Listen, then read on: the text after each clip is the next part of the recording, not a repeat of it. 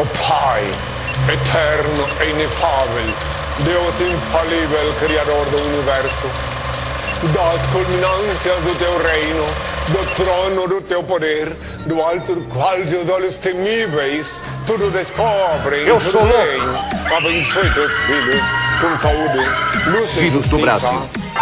Brasil! É lamentável. I make the money, man. I roll the nickels. Veja bem, se não tem que mandar matar uma desgraça dessa. Mãe, meu cachorro, mãe! Eu não sou louco! Tava levando cigarro pra onde? Pra casa, vamos fumar. Era do meu consumo. Mãe, meu cachorro, mãe! Não! Não! Não! Ai, ai! Isso aqui é uma porcaria que não. merda nenhuma! Desculpe! E agora, dona Doroteia, Coronel Amâncio, me dão licença, eu vou cagar.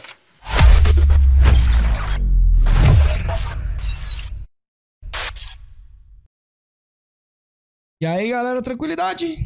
De boa? Hoje eu estou aqui com meu querido Rock. Tranquilidade, Rock? Tranquilo, irmão. Vamos bater um papo legal, falar um pouco aí. de Muay Thai, né? Vamos conversar aí, né? Botar os assuntos em dias. Tá de boa? Tá tranquilo? Não, de boa. Galera, hoje, hoje eu tô aqui com o Rock. Rock? Fala, fala seu nome pra galera que eu não sei pronunciar. Rock Sorcinca. Rock Sorcinca, cara do Rio de Janeiro, trocador de porrada, com o joelho mais ferrado do Muay Thai. Veio contar um pouco da sua história aqui pra gente. Mas antes de mais nada, galera que tá nos acompanhando aqui no, no Instagram, corre lá no, no YouTube, lá, arroba camisa de força podcast no YouTube.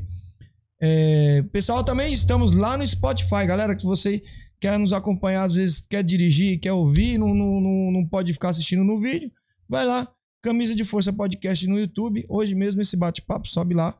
Não é ao vivo, mas pessoal do, do Spotify que está nos ouvindo agora, que não é agora, é daqui a pouco, nós não fazemos ao vivo no Spotify, né? Nem sei se faz, mas esse bate-papo sobe ainda hoje. Logo depois que começar, que, que terminar aqui. E galera, para nos ajudar também temos o nosso segundo canal, que é o Cortes do Camisa de Força, é onde a gente faz os cortes e, e lança lá as pílulas, os melhores momentos e solta para vocês, tá? Então se inscreve lá no nosso canal, Cortes do Camisa de Força, também no YouTube para nos ajudar, beleza? Antes de mais nada, galera, eu queria mandar um salve pra galera que tá no chat. Eu não tô vendo agora porque eu tô aqui, o, o celular tá ocupado, mas já queria mandar um, um salve pra vocês que estão no chat aí. Compartilha a live, manda o link pra todo mundo. E também, se você quiser nos ajudar, você pode mandar um super chat. Super chat é o cifrãozinho que aparece aí pra você. Manda qualquer valor e a gente lê sua pergunta se você quiser mandar. E qualquer valor que você mandar, acima de 5 reais, a gente já lê sua pergunta aí até o final do programa, tá? Se quiser mandar um super se quiser mandar também um Pix, tá aparecendo pra você. É desse lado aqui, Caio? Tá aparecendo o número do Pix aqui, pode mandar qualquer valor pra nos ajudar, galera. Qualquer valor que você nos mandar, 50 centavos, 1 real, 100 reais, quanto mais vai ajudar mais. Mas se você mandar qualquer valor, cara, não custa nada. Você mandar, meu, um real vai estar nos ajudando demais, tá? E se você não for inscrito no nosso canal, se inscreve, você precisa se inscrever. E ó, não adianta fazer comentário sem estar inscrito no canal, senão você é corno, hein? Se você se comentar aí e não deixar a sua inscrição, tu é um chifrudo. Certo? então se inscreve no nosso canal, compartilha, deixa o seu like, o seu like é importantíssimo. Tá bom? Rapaz, estou aqui com o Rock. E aí, Rock? De boa? Foi fácil chegar aqui em Tranquilo. São Paulo? Ah, foi de boa, foi tranquilo. Frio? Um bocado, né, cara? Cidade bem frienta. Picado, né? É, mas graças a Deus aqui tá, tá agradável. Levei você no, no estádio do Palmeiras. o melhor do, melhor do Brasil, melhor das Américas. Galera, vamos lá, acabou a live, acabou aqui o bate-papo. Esse cara veio aqui pra me ofender. Aí, que você fala na minha cara que o do, do Palmeiras que é o melhor do mundo? mano? claro que é, cara. Atualmente aí, cara, a gente tá, tá comandando tudo, entendeu? Você tá o feliz? Brasil, eu tô pra Tá caramba. feliz Com, com o Palmeirinha? Tô. Não, Palmeirinha não, Palmeiras. Palmeirinhas. Entendeu? O maior time das Américas está fazendo uma boa campanha já vê há algum tempo, né? Se mantendo aí estável aí no, no futebol. Graças a Deus eles têm tido uma ótima administração, né? Ah, é a Leila, né, agora que tá é, segurando agora é a a Leila que bronca. tá segurando a bronca. É, a princípio, né? Pegou uma pedrada, uma pressão aí, que a galera queria uma, um camisa 9, e ela aí assumindo de, de cara, né? Primeira mulher da, da história do clube. E é aquilo, né? Tem que segurar a onda e Independente de ser mulher, o importante é o bom sim, trabalho que sim, tem que fazer, com né? certeza. Mas eu acredito que o Palmeiras ainda vai se manter ainda no, no topo ainda por um, por um tempo, né? Tudo tem sua fase, né? Já passou por maus bocados, Aham. né? Mas agora tá, a gente tá curtindo o lado bom da história. E o estádio, o que, que você achou? Pela Pô, primeira cara, vez pô, você tem. né? maneiraço, cara, maneiraço, maneiraço. Pô, fiquei emocionado, cara. Eu te agradeço mesmo muito de coração por ter me dado esse, esse privilégio de conhecer aí o, o Allianz. Infelizmente a gente não pôde entrar porque tinha que pagar lá um valor lá e a gente tava com pressa também. Não adianta também pagar e não poder aproveitar o, É o isso rolê aí. inteiro, né? Era uma hora só, uma hora da tarde, a gente ia se atrasar, não ia ter tempo pra poder almoçar bem. Mas na próxima Descansar. você já volta e. Ah, com certeza. Esse é só o, o início aí do trajeto aí que a gente já tem muito plano aqui pra São Paulo. Eu tava falando pra você que eu gosto do Palmeiras. Eu sou corintiano, mas eu gosto do Palmeiras porque porque a gente precisa bater sempre em alguém, né, cara? Senão não tem graça. Aí eu não tô sabendo dessa história não, cara. Faz um tempão que vocês não ganham nada, mano. Não, é, é, brincadeiras à parte, cara, mas pô, tô feliz que você veio aí bater um papo com a gente. Pô, eu que tô feliz aqui demais de estar fazendo participação desse podcast aí que é tão comentado no Brasil inteiro, entendeu? Entre várias pessoas e amigos conhecidos do Muay Thai. Tem o desejo de vir aqui, trocar essa ideia contigo, conversar, entendeu? E realmente é um, é um ambiente onde se trata do, do esporte, né? Em âmbito nacional, que, que é algo legal, né, cara? Então, ô, ô Rock, você. A gente tava falando sobre o Maranhão, você é do Maranhão, Sim. né? De uma cidade ali perto do Mairon. A cidade dele é Zedoca e a sua é? A minha cidade se chama Carutapera, significa Casa de Homem Branco. É. Mas é. Vocês faz quanto tempo você veio de lá? Cara, isso daí já tá fazendo já um. Cara, eu saí de Carutapera a primeira vez em 2000, se não me engano. E fui, passei um tempo em Belém, né? Iniciei uma carreira de jogador de futebol, não deu muito certo, aí voltei pra Carutapera em 2004. Aí em 2005 fui pra Belém novamente, de Belém vim pro Rio e me estabeleci aqui. Bota um cafezinho pra tu aí, você tinha pedido café? Bota um cafezinho pra tu tomar aí. tô bebendo uma água aqui, daqui a pouco eu vou pegar esse café. Pô, então, você falou que, que é lá do Maranhão. E, cara, faz tempo que você não volta pra lá, né? Você falou pra mim em off que só voltaria se fizesse algo que ninguém lá da sua cidade tinha feito. É. Que foi ter lutado fora, essas Uhum. coisas, e você voltou com título lá e tal. E, pô, você até tava falando da avenida lá que vocês estavam fazendo, né? Que vocês estavam. É, cara, então, a minha cidade, cara, é, é um ambiente bem complicado. Eu saí da minha cidade porque, assim, bem jovem, eu já comecei a observar que havia. Ah, você tá vendo que a minha câmera tá pegando um ar? Só acho que não tá. Ah, não, né, Caio? Pegando só um lado, não, né? Acho que não. É. Então, continua.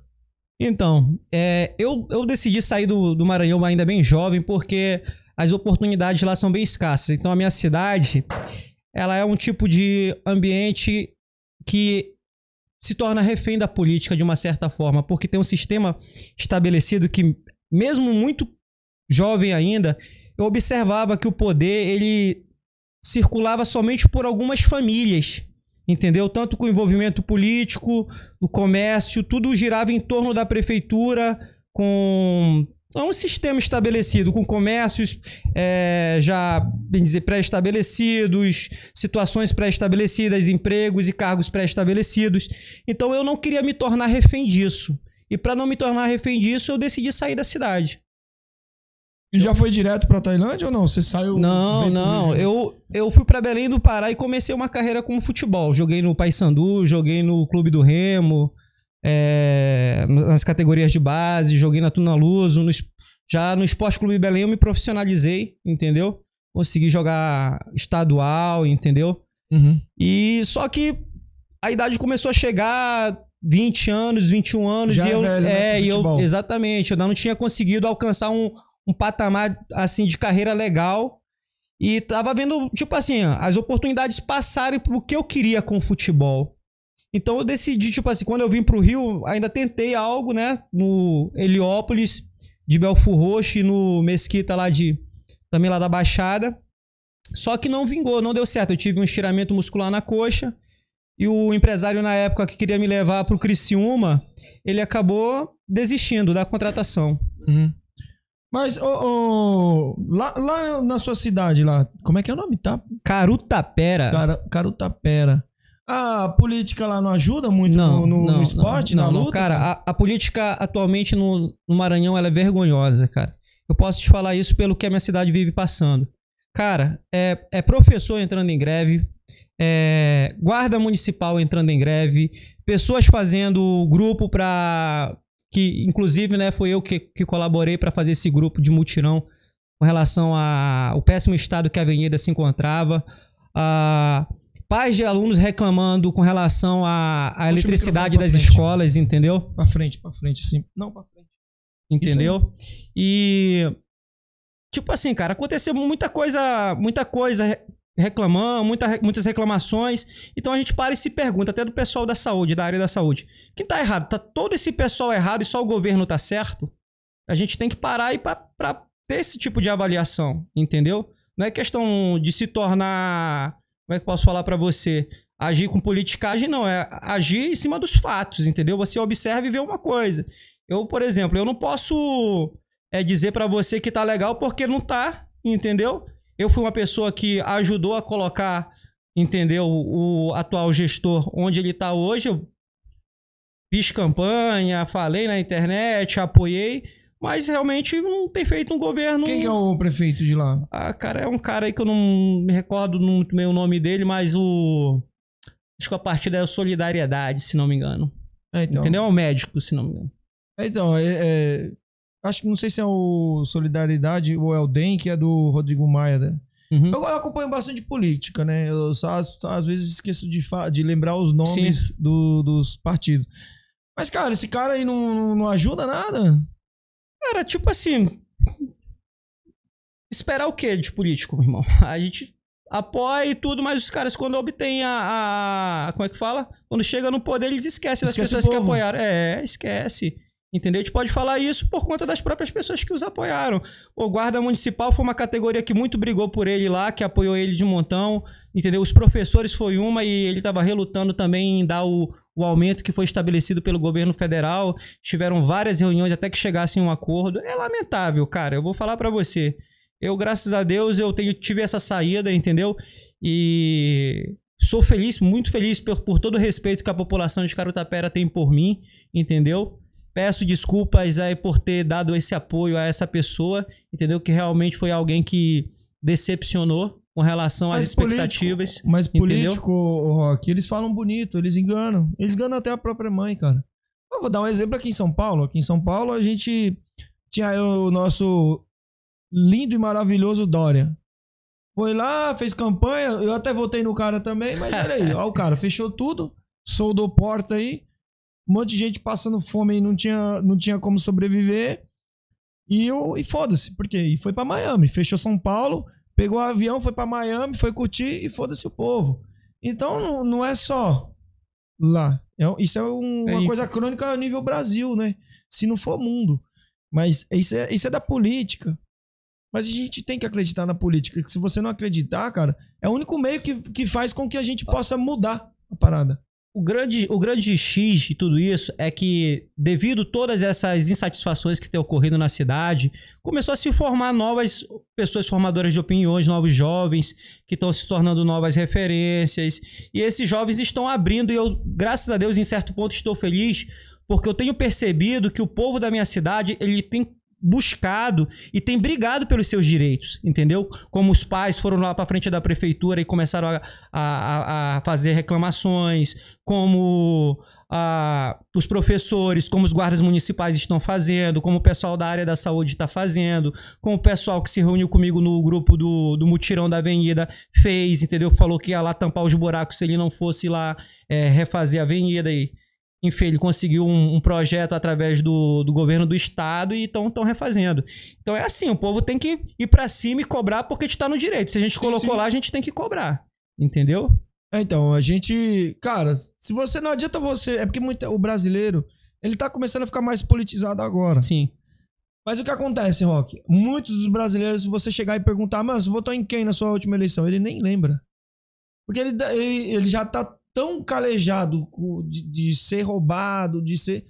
Ser roubado mesmo, né? De. de- Ele vai lá, vota, ele caga pra quem ele tá votando. Sim. E, e aí você vai perguntar pro cara se votou pra quem? Cara, eu nem lembro. Tá assim, entendeu? Porque ele só vai lá e aperta o botão e foda-se. O primeiro que ganhar.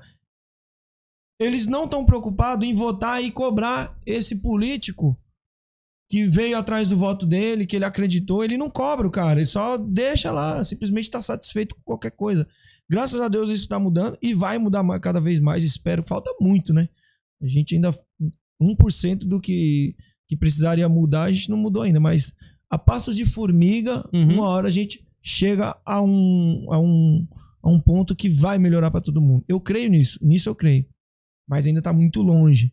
Mas enfim, cara, você veio pra, pra, pro Rio de Janeiro? Gosta do Rio de Janeiro? Como que tá o Rio de Janeiro? Cara, o Rio de Janeiro, assim, tem seus lados bons, né, cara? Mas, tipo, é, é um ambiente agradável. Eu tenho dois filhos, né? Já, já moram no- há 17 anos no Rio de Janeiro.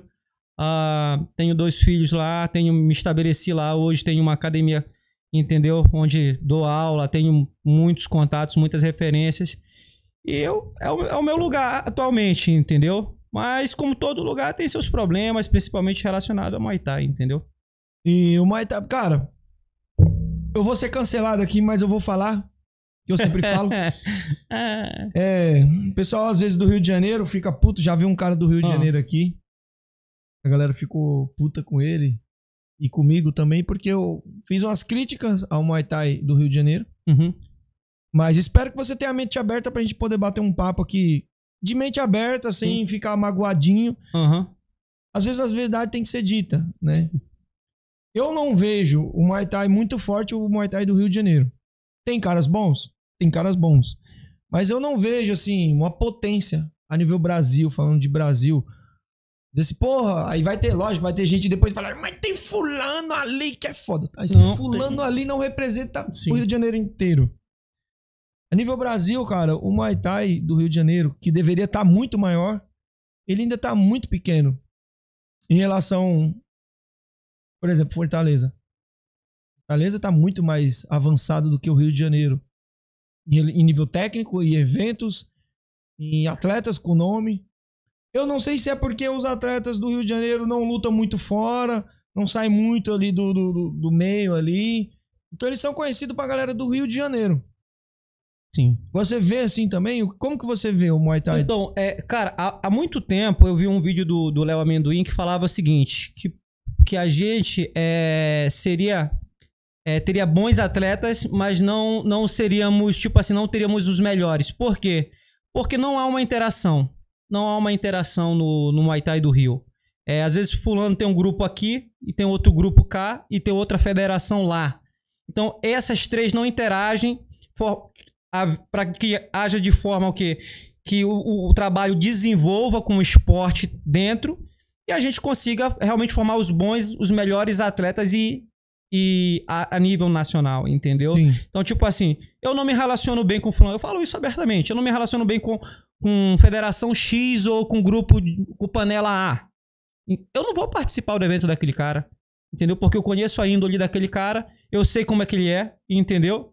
Então, tipo assim, eu, eu, por que eu vou me submeter àquela situação ali? Entendeu? E quem perde com isso é o Muay Thai. Porque às vezes o cara tem problemas pessoais com alguém, ele transfere isso pro Muay Thai, entendeu? Pro esporte, e o esporte não anda, porque você só vai estar limitado aqui, ó. Esse cara é o melhor daquela federação ali. Aquele cara ali é o melhor daquele grupo lá. E esse cara é o melhor daquele grupo X. E eles nunca vão interagir e formar um, uma elite, entendeu? Dentro do, do, do Estado. Por quê? Porque eles não interagem. Porque há muitas brigas, há muitas desavenças, entendeu? Uhum. É- isso é o que ocorre no Rio de Janeiro. É, então, é, o que acontece Mas muito- temos, temos sim, temos bons atletas sim. Sim, sim. Ninguém tá Mas falando que não tem, atleta. O que, é não, o que não tem é, é essa, essa... Uma gama boa de atletas. Exatamente. Eu não tô dizendo que ah, o Rio de Janeiro não tem nenhum atleta bom. Tem. É igual você falar no futebol. Se você fala falar de Argentina, outros, outros países, vai falar assim, pô, o futebol colombiano é ruim. Se, se tratar com, com o futebol do mundo, é ruim, É, mas tem atletas. Sim, bons, bons. Que, que jogam em times de, de grande escala, né? Você entendeu? Sim, tem, sim, se você claro, pegar claro. um ou outro aí, atleta do Rio de Janeiro, tem um, ou- um ou outro. Mas se você pegar a quantidade Uhum. que deveria ter, não, não, não é muito grande essa, essa quantidade de atletas bons, conhecidos.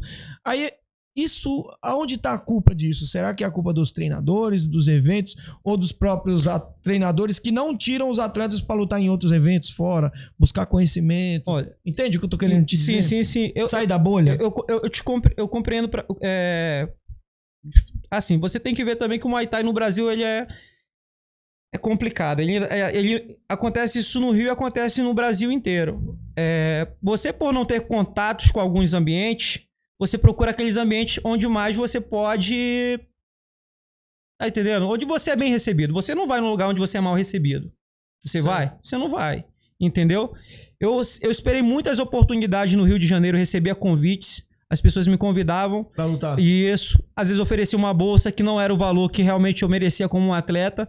É, eu aceitava a bolsa e de repente tu falava assim: ah, fulano de tal aceitou um pouquinho menor e a gente resolveu colocar ele. E tudo bem, tá tranquilo. Entendeu? E, inclusive, nesse, na disputa desse cinturão aqui, eu. eu Foi no Rio de Janeiro, né? Isso, foi em São Gonçalo. Verde, isso. Aham, eu recebi o convite do, do Fabiano de Mello pra lutar no All in Fight Arena. Me pagou um valor bom, entendeu? Me deu condições pra lutar e fez uma boa divulgação relacionada a, um- a uma chancela né, tailandesa. E é aquilo, né, cara? Eu fui pra onde o cara me deu uma boa condição pra treinar. Porque às vezes eu vou ali pro evento de Fulano. Fulano já tem um problema comigo pessoal. Aí por que eu vou pro. Tá entendendo?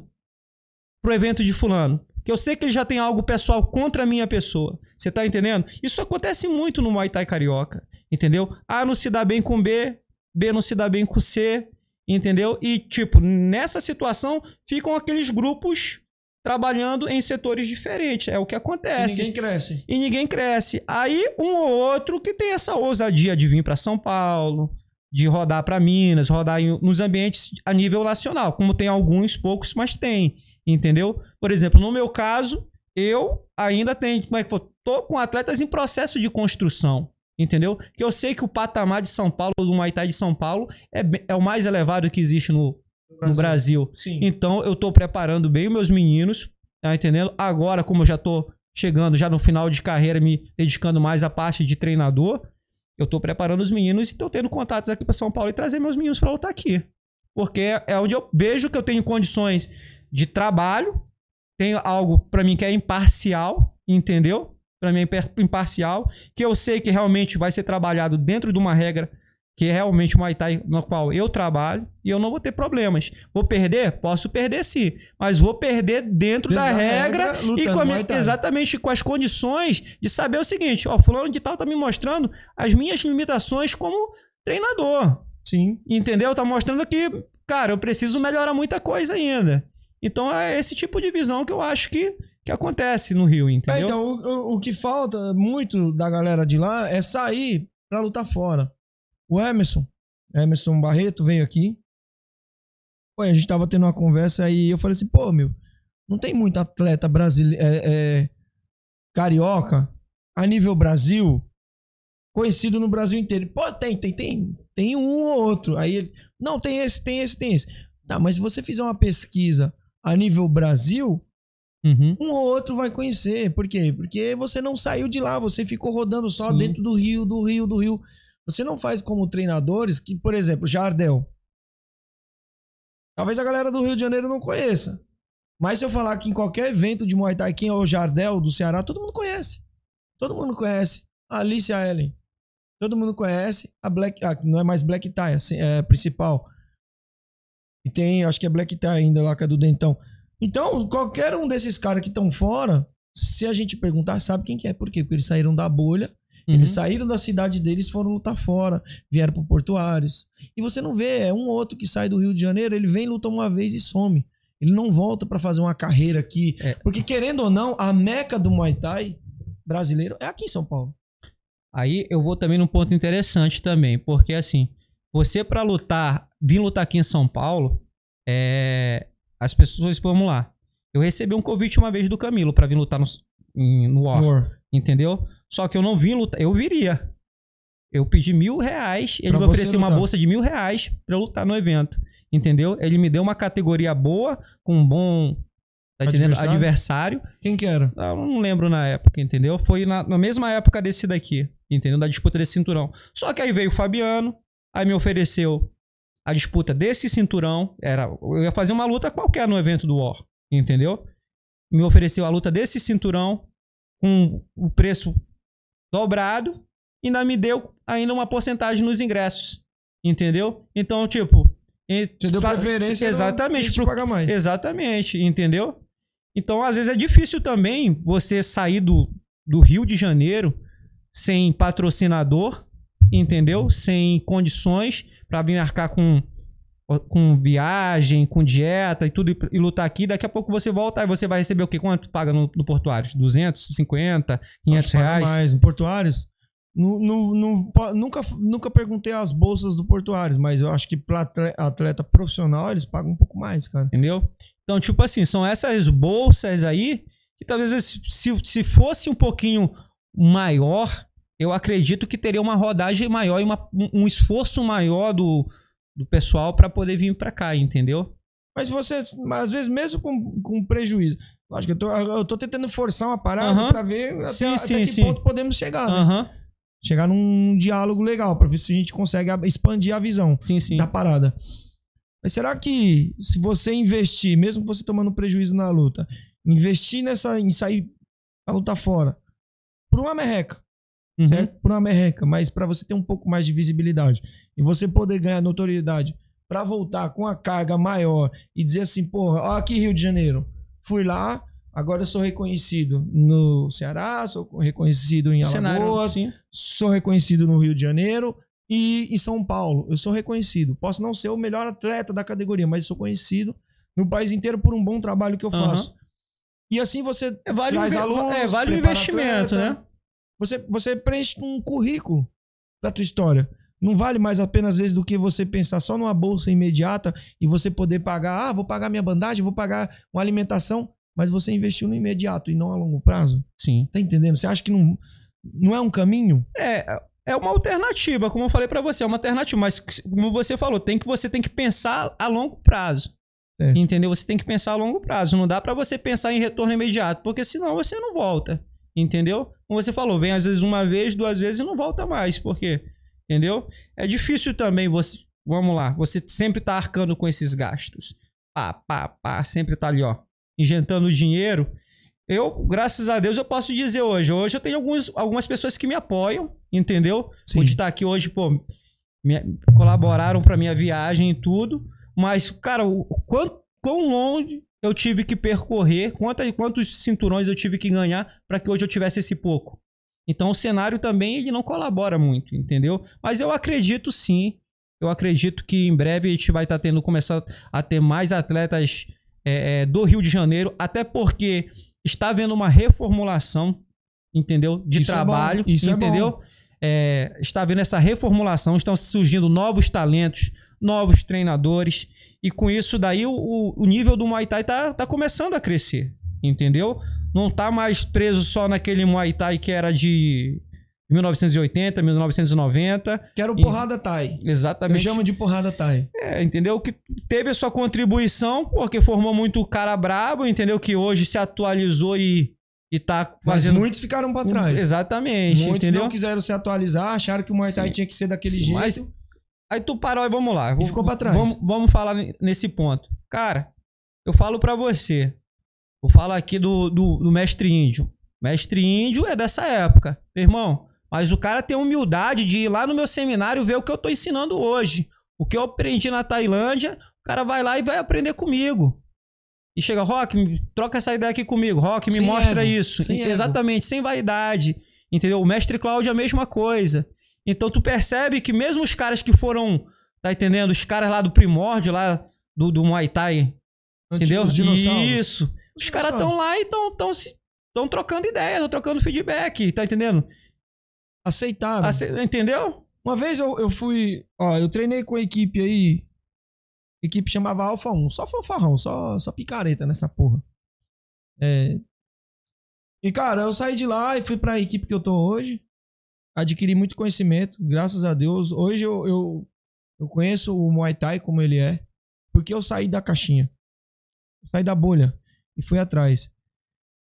E por que, que eu tô falando isso? Porque depois de um tempo eu voltei e vi alguns uns ou outros ali que estavam do mesmo jeito. E um dia esse cara fez uma graduação e pediu para mim participar da graduação.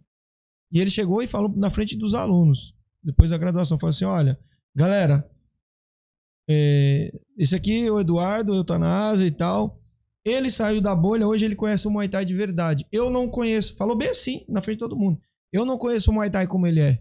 Não que eu seja um grande treinador ou Uhum. foda, mas eu conheço da regra, eu sei como o Muay Thai funciona. Entendeu? E aí ele falando na frente dos alunos, falando, olha, galera, esse cara aqui saiu da equipe porque ele foi buscar conhecimento e voltou e hoje eu quero treinar com ele porque ele tem conhecimento, eu não vou atrás porque é muito longe, mas eu vou aprender com ele. E ficou treinando comigo. Entendeu? O cara teve a humildade, o cara já, quando eu comecei a treinar, ele já se dizia mestre. Já se dizia mestre. Faixa preta, vamos falar assim, Aham. né? E aí ele teve humildade na, na frente dos alunos. Nem, nem pedi pra ele falar nada, nem até fiquei sem graça. Ele falou assim: é um cara que foi buscar conhecimento, agora eu vejo aqui qual a diferença do Muay Thai que a gente treina pro Muay Thai como ele é. Aí o cara começou a treinar comigo e ficou, mano, ficou dois anos treinando comigo, fazendo, treinando, indo na academia treinar. Mudou totalmente a, a visão que ele tinha. Mas ele teve a humildade. Mas é um. Em cada um milhão você encontra um cara assim. Então, De reconhecer que ele tá limitado, que ele precisa melhorar. E que se ele não buscar, ele vai continuar ali. Mas aí que eu falo pra você, se você for observar todo o segmento da humanidade em questão de evolução, ela se dá a passos lentos, entendeu? Então, essa geração dos antigos professores, ela está morrendo, ela está acabando, entendeu? Tem alguns que vão permanecer ainda fazendo esse tipo de trabalho, só que hoje o povo no Rio de Janeiro sabe já o que é Muay Thai, entendeu? Ainda vai haver aqueles que trabalham Mas não busca. A maioria não busca. É um Exatamente. ou outro. Sabe por que, que não busca? Porque ele tá, ele tá acomodado ali, sendo o melhorzinho Ele, ali. ele tá confortável naquele Ele tá- grupo dele Então, ele vai até- ficar ali, entendeu? Até um dia ele tem que sair, tomar um cacete, porque vai, se, se ficou ali na bolha, e quando sair, for pra um evento grande, for pra um Portuários da vida, for pra um Máximo da vida, for pra um War da vida, e trombar uns caras que sabem o que é Muay Thai, vai tomar um cacete. Isso eu não tô falando de todos. Mas não vai trombar porque às vezes não vai sair da bolha, cara. Não vai sair. Entendeu? Mas pra ele, ele tá, ele tá bom ali dentro. Sim, sim. Pra ele tá bom. Mas ele só vai ser bom ali. E aí o Muay Thai não cresce. Exatamente. Aí o que eu falo pra você, nessa questão da evolução, isso não, vai, não vou ser eu que vou colher, não vai ser os meus alunos que vão colher, e acredito que nem os alunos dos meus alunos, serão os alunos dos alunos dos meus alunos, da quarta geração, que vai conseguir, porque apesar de tudo, dessa nova geração ser uma geração muito antenada, de, tá, de pegar informação muito rápida, entendeu? aí, né? Sim, colabora pra isso, entendeu? É, eu acredito que uma mudança assim de, um- de um- uma forma geral vai acontecer daqui entre três ou quatro gerações, entendeu? É, eu acho que vai levar o quê? Uns 10 anos? Não, Pra- mais. Mais? Mais. Não, eu não tô falando de chegar ao nível Tailândia, mas eu tô falando do Brasil inteiro chegar ao nível No- de São Paulo. Ah, acho que uns 20, 30 anos, cara. Pra chegar ao nível que tá São sim, Paulo. sim, porque ainda existe pessoas ainda que mesmo sabendo que aquilo não é Muay Thai, Ele mesmo confunde. sabendo exatamente o que é, às vezes o cara que realmente não não tem nada a ver com Muay Thai ou que dá aula de kickbox, ele fala que vai dar aula de Muay Thai só por conta da parte comercial, entendeu? Só pra tirar algum benefício, isso vai sempre vai acontecer. Mas eu, eu, eu falo pra você que eu acredito que pra ficar assim um Brasil a nível São Paulo, entendeu? A nível Santos, assim, de, de Muay Thai, eu acho que daqui a uns 30 anos o Brasil, de, forma in- inteira, vai estar. tá entendendo? Eu achava que eu tava sendo. Tava, não tava tão otimista, mas eu, eu, eu, acho que você tá bem mais negativo do que eu. Eu tô, eu tô mais. Porque, ah, ó, Eu tô mais otimista Tá. que você. Eu acho que Então 10 vamos lá. anos a gente Eu- já consegue. olha chegar. lá, vamos lá. Eu já fui em Floripa, já fui no Maranhão, já fui dar seminário no Pará, em Minas, entendeu? Agora esses dias eu re- recebi pra São José, entendeu? O convite. Eu já rodei aqui o Brasil, cara. Eu conheço como funciona, já vi a cabeça das pessoas, entendeu? Eu sou de observar, eu, eu analiso fatos. Eu não, eu não vejo as coisas como eu quero. Eu vejo as coisas como elas são, entendeu? Essa que é a- diferença. eu, sou, eu sou realista da parada, entendeu? Eu sou realista das coisas, entendeu? Então eu vejo dessa forma. Eu acredito que daqui a 30 anos o Brasil vai melhorar bastante, entendeu? Ne- Neste ponto de vista, entendeu? Porque tá, tá, tá havendo mudanças. Você vai observar lá em Floripa, os caras estão fazendo evento bom, cara. Organizando Sim. eventos bons, entendeu? E você vai, você tá, observa que são o quê? São novas pessoas que estão envolvidas. Entendeu? São novas cabeças envolvidas. Então, quando houver essa reformulação de pessoas, haverá essas mudanças necessárias para que o crescimento do Muay Thai Mas- realmente aconteça. Mas tem que ser um conjunto. Sim. Não adianta os eventos melhorar e os atletas continuar limitados. Não adianta os, os atletas é, melhorar, não só nível técnico. Eu acho que o nível técnico, nosso nível técnico tá bom, não tá ruim. Se você for no evento hoje, você vai no evento aí, meia boca, você vê lutas boas. O que tá faltando é a galera se unir, atleta parar de mimimi também, que eu acho assim, eu, eu bato em promotores, eu bato em atletas, eu Sim. bato em treinadores. Aqui, onde eu vejo que tá o erro, eu vou apontar. Não que eu seja o Moisés Sim, do Mar sim, Vermelho sim. que vai apontar onde que é o caminho. Eu, eu vou até pegar um comentário aqui do, do- desse cara aqui, Uhum. que ele fez um comentário, eu achei legal o que ele Uhum. falou. Deixa eu só olhar aqui. É, puta, meu, ele fez um comentário legal aqui, eu tinha gostado aqui. Aqui, ó, Vitor Lost. Uhum. Ó, a gente não sai do Rio de Janeiro porque o promotor quer pagar 200 reais. Ou só a venda de ingressos. Só que eles não entendem que esse preço não paga a nossa passagem. Isso é um problema recorrente, é um problema crônico, tá, ô, ô Vitor? Não é só o Rio de Janeiro, não é só, isso é no país inteiro. Até na Tailândia, se você for lutar e você não, não tomar cuidado, você você se fode também. Você já, não sei se você já se fudeu lá pra Tailândia também de nego querer dar- passar a perna em você. Que a gente vai abordar isso. Mas, ô Vitor, a parada é o seguinte, cara. Como eu vejo, como que eu tô vendo isso? Eu vejo muito atleta se prostituindo. Por exemplo, o cara oferece a bolsa pra você. Ô. Ô, Rock, quer lutar no nosso evento? É, tá, eu quero. Quanto você quer, ô Rock? Ah, eu quero mil. Não, eu te pago 500. Aí você não luta. Ah, então firmeza, então. Aí eu pego um outro cara do mesmo nível de você. Eu vou usar um cara que. Vou falar um nome aqui, é o Francisco Mairon, mas não que ele Uhum. faria isso. Mas aí eu olho pro Mairon e falo: Mairon, quer lutar por 500? Aí o Mairon vem, eu luto. Cara do mesmo nível que você, tá no Sim. mesmo patamar, ou seja, você não aceitou, mas ele aceitou. E aí, se não é o Mairon, é outro. A galera não entra num consenso de que diz assim, pô, então ninguém luta por menos de mil. Uhum. Porque se não tá ninguém por menos de mil, os caras não vão. Exatamente, cara. Você, vocês, atletas, agora eu tô pondo vocês Aham. aqui na guilhotina. Vocês, atletas, se prostituem muito nessa questão. Não tô falando Então, você. Ah, tá. Não, não, Sim, vamos sim, abrir um. Vamos fazer Sim, um diálogo beleza, inteligente. Beleza, aqui. beleza. Tô usando você. Você Aham. não representa todo mundo, você representa você. Então vocês, atletas, se prostituem por muito pouco. Vocês não chegam e, de, sei lá, abrem um grupo entre. Mano, ninguém mais luta por esse preço. Ninguém mais. Nem eu, nem você, nem Fulano. Brasil inteiro. Lógico, a bolsa muda muito. Lógico, a gente não pode comparar a bolsa de São Paulo com a bolsa do Rio, com a bolsa do Ceará. Cada um tem sua realidade. Aham. Pegar o Rio de Janeiro. Vamos começar os melhores atletas do Rio. Ninguém luta por menos disso.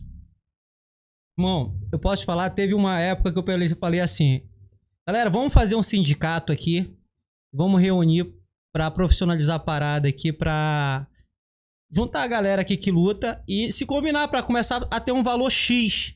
Não porque isso vai dar poder pra alguém. Eu falei, como assim, cara? Isso vai melhorar a vida de todo mundo. Porque assim, vamos lá, é isso, exatamente isso que você falou. Várias vezes já aconteceu comigo. Os caras fazeram o convite, ah, Rock, vem lutar aqui, quanto é que tu quer? Falaram que tu quer dois mil. Eu falei, cara, quanto tu pode me pagar? Ah, dá pra pagar mil. Eu falei, beleza, aceito a luta. Aí os caras daqui a pouco, ah, Rock, ó, a gente conversou aqui com a bancada e a bancada falou que fulano luta por 500. Então, pô, a gente vai ter que dar prioridade porque tá tendo muito gasto e tererê, tarará. Tchau, Rock. Então, tipo assim, só Aí os caras só- pedem os cara um atleta que nem você, um atleta bom de lutar por causa de micharia. Mas por quê? A culpa foi do promotor? Não. A culpa foi dos atletas que se prostituíram e amanhã ele não pode, não pode chorar quando o atleta, o cara oferecer 500 pra ele e o outro lutar por 300. Ah, pô, mas ai, mas o outro aceitou 300. Pô, mas você aceitou 500 quando o Rock queria lutar por mil, caralho. Você fudeu a escada da parada. Exatamente, entendeu? Isso acontece muito, cara. Então, é, eu acho que hoje a galera, principalmente a galera que tem que luta, que tem nome no, no cenário, entendeu? Devia parar, galera, vamos se reunir? Pô, vamos ver. Ó, ninguém luta a partir de hoje por X. Menos do que isso, ninguém não luta. Que é uma, uma coisa pra você se valorizar, cara. Porque, por exemplo, eu bato o pé e falo, meu irmão, se você não pagar o meu valor que eu mereço como atleta, eu não luto. Eu, você acha que eu vou me machucar? Tá aqui, ó. Papai, só pra dizer que eu sou brabo, que eu luto com quem eu quiser. Aqui, ó, braço quebrado aqui, ó. Fiz três lutas num dia só e quebrei o braço. Mão fraturada. Antes eu não me importava, pegava seguro, é, seguro auxílio doença aí do governo, ficava com aquele saláriozinho de merda, entendeu? No, durante o ano até recuperar o braço. Mas hoje eu não faço mais isso. Por quê? Porque hoje eu sou pai, tenho dois filhos pra criar, entendeu? Não vou esta- é, é, colocar em risco a estabilidade e a criação dos meus filhos. Tenho pensão pra pagar também hoje, né? Que tô separado, se não paga a pensão vai pra cadeia. E aí, eu vou colocar a me colocar em risco numa situação. É ócio do ofício? Sim, são ossos do ofício. Mas aí, pra eu botar a cara, o valor é X. Entendeu? Você paga, eu vou. Se você não paga, eu não vou. Pode falar que é isso, pode falar que é aquilo, pode falar que tô com medo, que eu tô isso. Irmão, eu tô nem aí, cara. Ou você paga o que eu mereço, ou eu não vou. Se todo mundo batesse o pé hoje, eu duvido como um promotor ia, ia subir, porque ele ia pensar duas vezes. vergonha de oferecer. É, ele ia parar. pra- Já aconteceu muito comigo isso daí, entendeu? Ou o cara para e te oferece o valor que você quer, o que você merece, entendeu? Ou, meu irmão, você não participa, simples assim, entendeu? Ou senão o negócio nunca vai crescer, porque você realmente que quer fazer o negócio mudar, você não quer ser o- exemplo. Entendeu? Eu vivo em prol daquilo que eu acredito. Eu acredito que eu quero fazer o Muay Thai se profissionalizar, eu quero o Muay Thai que tenha boas bolsas, mas eu tô dando exemplo disso. Cara, oferece pra mim, não, não, não é o valor que eu quero? Eu não vou. Entendeu? E se ele quiser botar outro, irmão, ele bota. Mas eu, Rock, só vou se ele botar o valor que eu mereço como atleta. E você, é, mas o que acontece, ô Rock, é que muitos caras têm medo de falar. De chegar aqui e falar assim, mano. Falar isso, falar, ó, não, foi isso. Tá assim, minha bolsa tá uma merda. Não que. A gente às vezes tem que reconhecer quando a gente é bom em alguma coisa e quando a gente não é. Sim. E quando a gente faz alguma coisa boa, a gente tem que reconhecer. Creio eu, creio eu, posso estar enganado. Depois que eu comecei o podcast aqui, a bolsa da galera de São Paulo mudou. Mudou. Sabe por que, que mudou? Mudou. Eu fiz uma, uma pesquisa, eu não fui simplesmente tô achando. Quando eu comecei aqui, as bolsas, tô falando de atletas nível Myron. Uhum. Tô falando de atletas nível Raquel Bocalão. E que nem Zion, galera tipo profissional que já tá um tempo aí trocando porrada. Fazer uma pesquisa, quanto que, quanto que os eventos maiores aí estavam pagando pra galera lutar? Era 500 pau. Esses dias eu fui perguntar pros mesmos atletas e perguntei pros eventos quantos eles estão pagando para os mesmos atletas. Uhum. É mil, mil duzentos, mil trezentos. Mas por que que mudou? Que a galera teve coragem, eu acho De se impor. de chegar e se impor e vir aqui e falar, mano, ó, evento tal me ofereceu isso. Isso é uma vergonha pra um atleta que nem eu, porque teve coragem. Se não é denegrir o, Sim. o- o- ferrar o evento, é falar uma realidade que acontece dentro do, do esporte que a gente ama e que é um, é um- acho que um dos maiores cânceres do Muay Thai é a bolsa. É- Eu acho assim, eu acho que é um Sim, dos sim, maiores sim. problemas que nós temos dentro do Muay Thai é a bolsa. Culpa do, do promotor? Também, De uma forma geral de todos, né? de todos. Mas na questão da bolsa, eu acho que dá pra melhorar sim. Dá pra, dá pra chegar uma bolsa legal, mas o atleta também tem que parar de se prostituir e tem que também Sim. fazer valorizar o evento que ele vai lutar. Porque muito atleta ele acha que já é o Pelé do, fute- Uhum, do, do Muay Thai. Ele acha que fez 4, 5 lutas, vai chegar lá. Não, promotor, agora eu tenho que me pagar 5 mil reais pra me subir nesse ringue. Entende? Uhum. Então a gente tem que saber em qual lugar você está. Sim. É igual aquela coisa, né, cara? Você não pode ir em um ambiente que não tem uma condição de. E você vai pedir um valor X, por exemplo. Nessa disputa aqui que eu fiz lá no Rio de Janeiro, Pô, cara, muita gente fala que o cara é picareta, fala, fala mal do trabalho do cara, fala mal tentando denegrir a imagem do cara. Mas comigo o cara foi 100% honesto, irmão. Chegou, me pagou direitinho, falou na minha porcentagem dos ingressos, me deu tudo direitinho, entendeu? Chegou e falou assim: pô, meu irmão, olha só, você vencer esse título aqui, você vai ser, como é que fala? É, cotado para representar o Brasil lá no, no festival de Naikanonton lá pela IMTF. Você vai ser Aham. o, o representante brasileiro no, no Brasil lá na, na Tailândia. E tudo isso girou em torno de um contrato, tudo assinado e registrado em cartório. Eu tiro o chapéu pra ele, respeito ele hoje muito por conta da seriedade como ele me tratou. Isso não foi nada de boca, Edu. Isso foi tudo registrado. Eu tenho o, o contrato até hoje, tá ali. As cláusulas contratuais, entendeu? É, que se você faltasse também, você também teria que. Entendeu? Ou seja, ele profissionalizou. a Profissionalizou a parada, entendeu, irmão? parada. Às vezes o evento é pequeno, mas profissionalizou Sim. a parada a um nível de você se sentir confortável pra lutar no evento do cara. Sim. Independente do que acham dele. E vou te falar, cara, foi um evento maneiro, entendeu?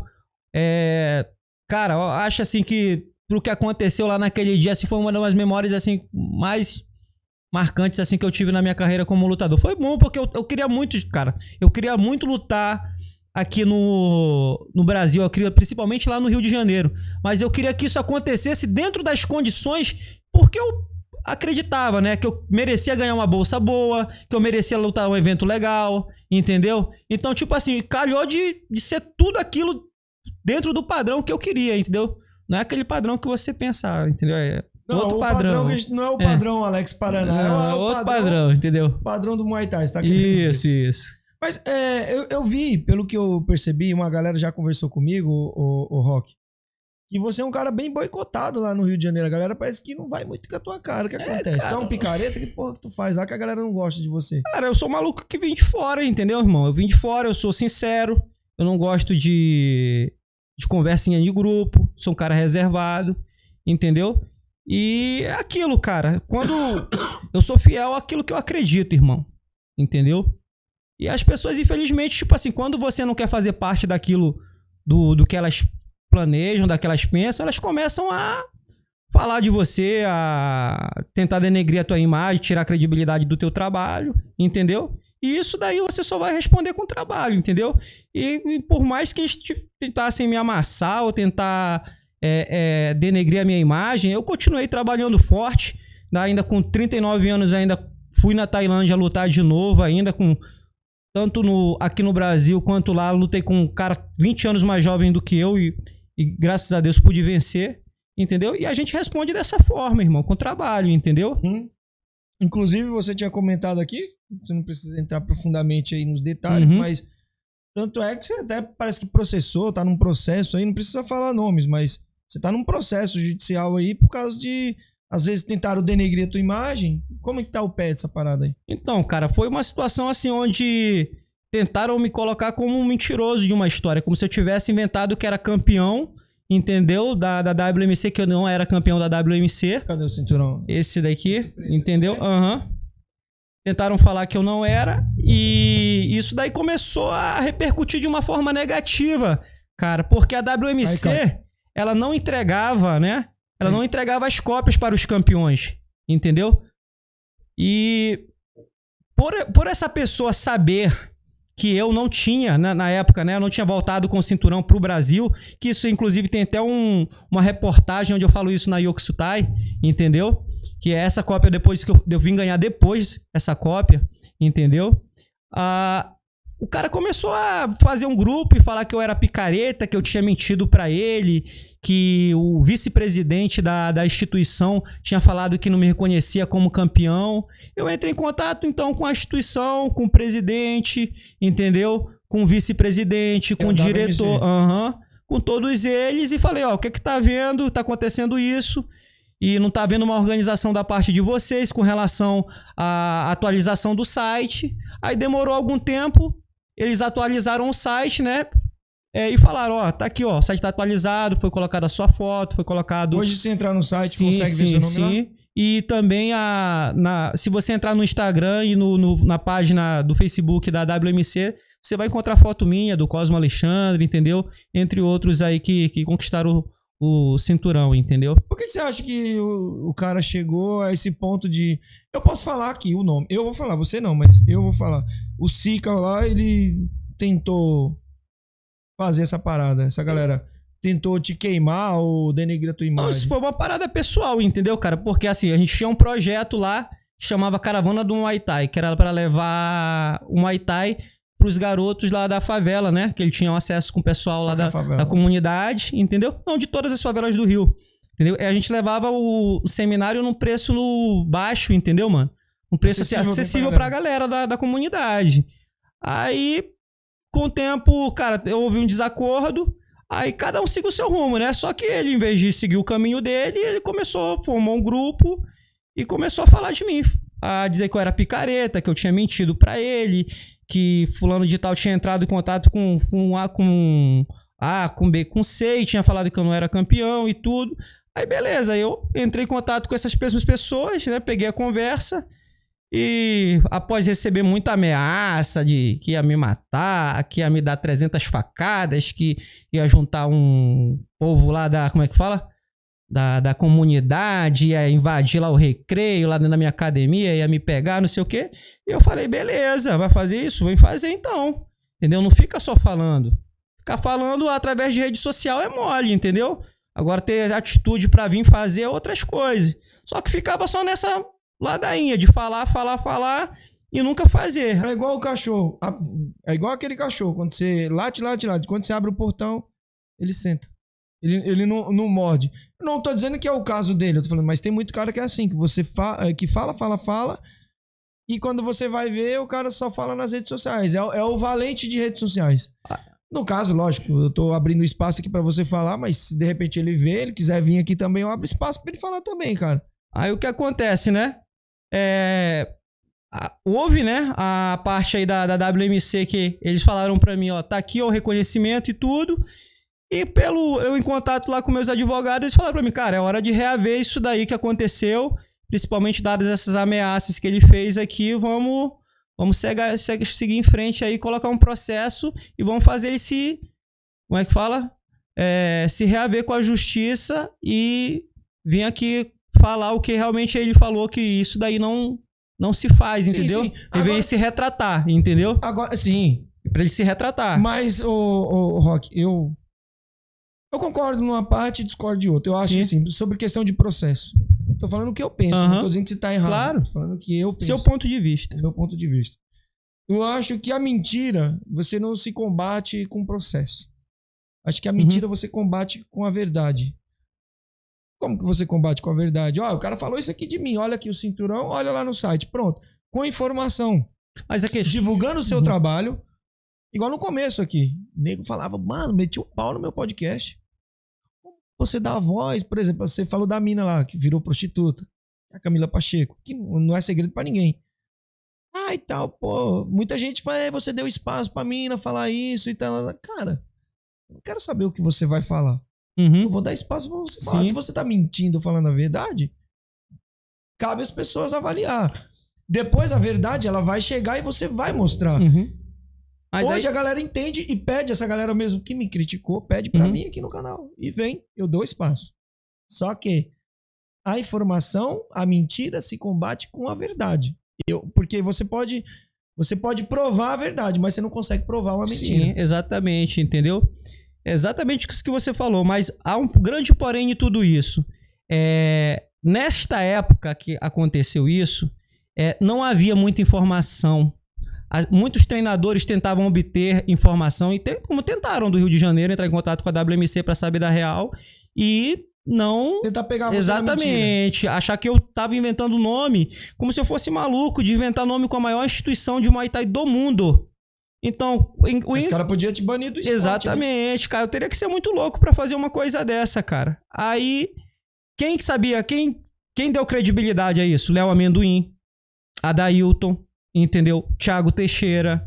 Os caras que foram campeões lá fora e sabiam como o negócio funcionava. Não, irmão.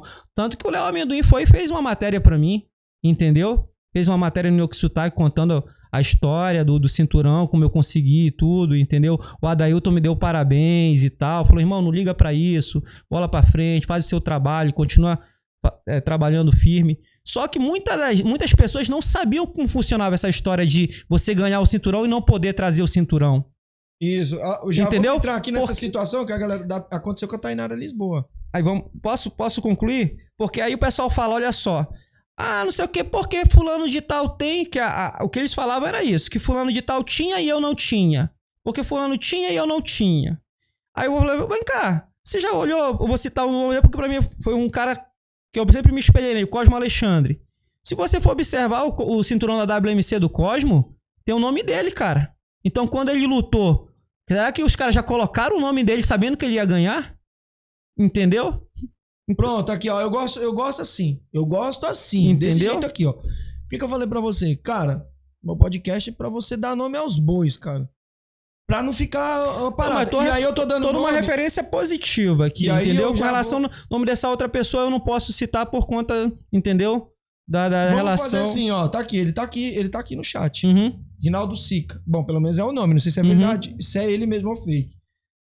E aí ele tá falando aqui, ó, eu queria resolver com ele como homem. Ele não, ele foi na delegacia pedir seguro. Já resolvemos na justiça. Você do podcast tem que me dar o direito de falar a minha versão também. Ronaldo Sica. Bom, todos têm direito, irmão, aqui. Todos têm direito de vir aqui e falar o que quiser. Sim. Do mesmo jeito que você tá vindo aqui, falar, porra, ele isso, ele aquilo, ele também tem direito de vir aqui e rebater o que você tá falando. Claro, claro. E aí, de antemão, já deixa aqui, pô, querem resolver com informação? Cara, melhor jeito do que vocês entrar em processo é entrar numa briga. Se o cara quiser vir aqui, já tá feito o convite. Se ele Uhum. quiser vir aqui dar a versão dele, acho que é a melhor forma que vocês vão resolver do que ir pela justiça, senão fica um negócio. Não, infelizmente, essa, essa situação, não. Não, já foi. o que Já, foi, entendeu? Já foi e vai agora vai ter até o final, entendeu? Porque são situações que, meu irmão, não se desfaz, entendeu? Não tem como se desfazer mais. Eu acho que o, o- é o daqui pra frente. Sim, que gente sim, tá sim. Aqui. A informação que vem daqui pra frente e não o que passou. O que passou já tá lá. Aham. Então, como o cara pediu um direito de resposta, ele tem aqui e vai, vai ter. Só ele vir. Basta ele querer Uhum. vir aqui. Então, o, o- o- voltando à parada, o, o Rock. Você, cara, se você acha que você foi denegrido de uma forma com a mentira, se, se combate com a informação. Você tá vindo aqui mostrando cinturão e falando que no site você tem. Você tá seu nome lá. Certo? Se é mentira ou verdade, eu não vou sair investigando. Sim, claro. Você tá falando. Não, cabe, cabe a quem tá interessado em ir. Só que você tem que parar para analisar uma coisa. Muitas pessoas não tinham essa informação anteriormente, entendeu? Muitas pessoas careciam dessa informação, entendeu? E foi uma situação que foi passada com o único intuito de denegrir a minha imagem, entendeu, irmão? Por problemas pessoais. Não teve questão de, ah, não sei o quê. Não. Não tinha como, não era atualizado, não tinha como buscar informação, não tinha pessoas para você realmente pegar e ver isso daqui. E foi uma conversa que começou a se desenrolar, se desenrolar, virar fofoca e ganhou proporção nacional, irmão, entendeu?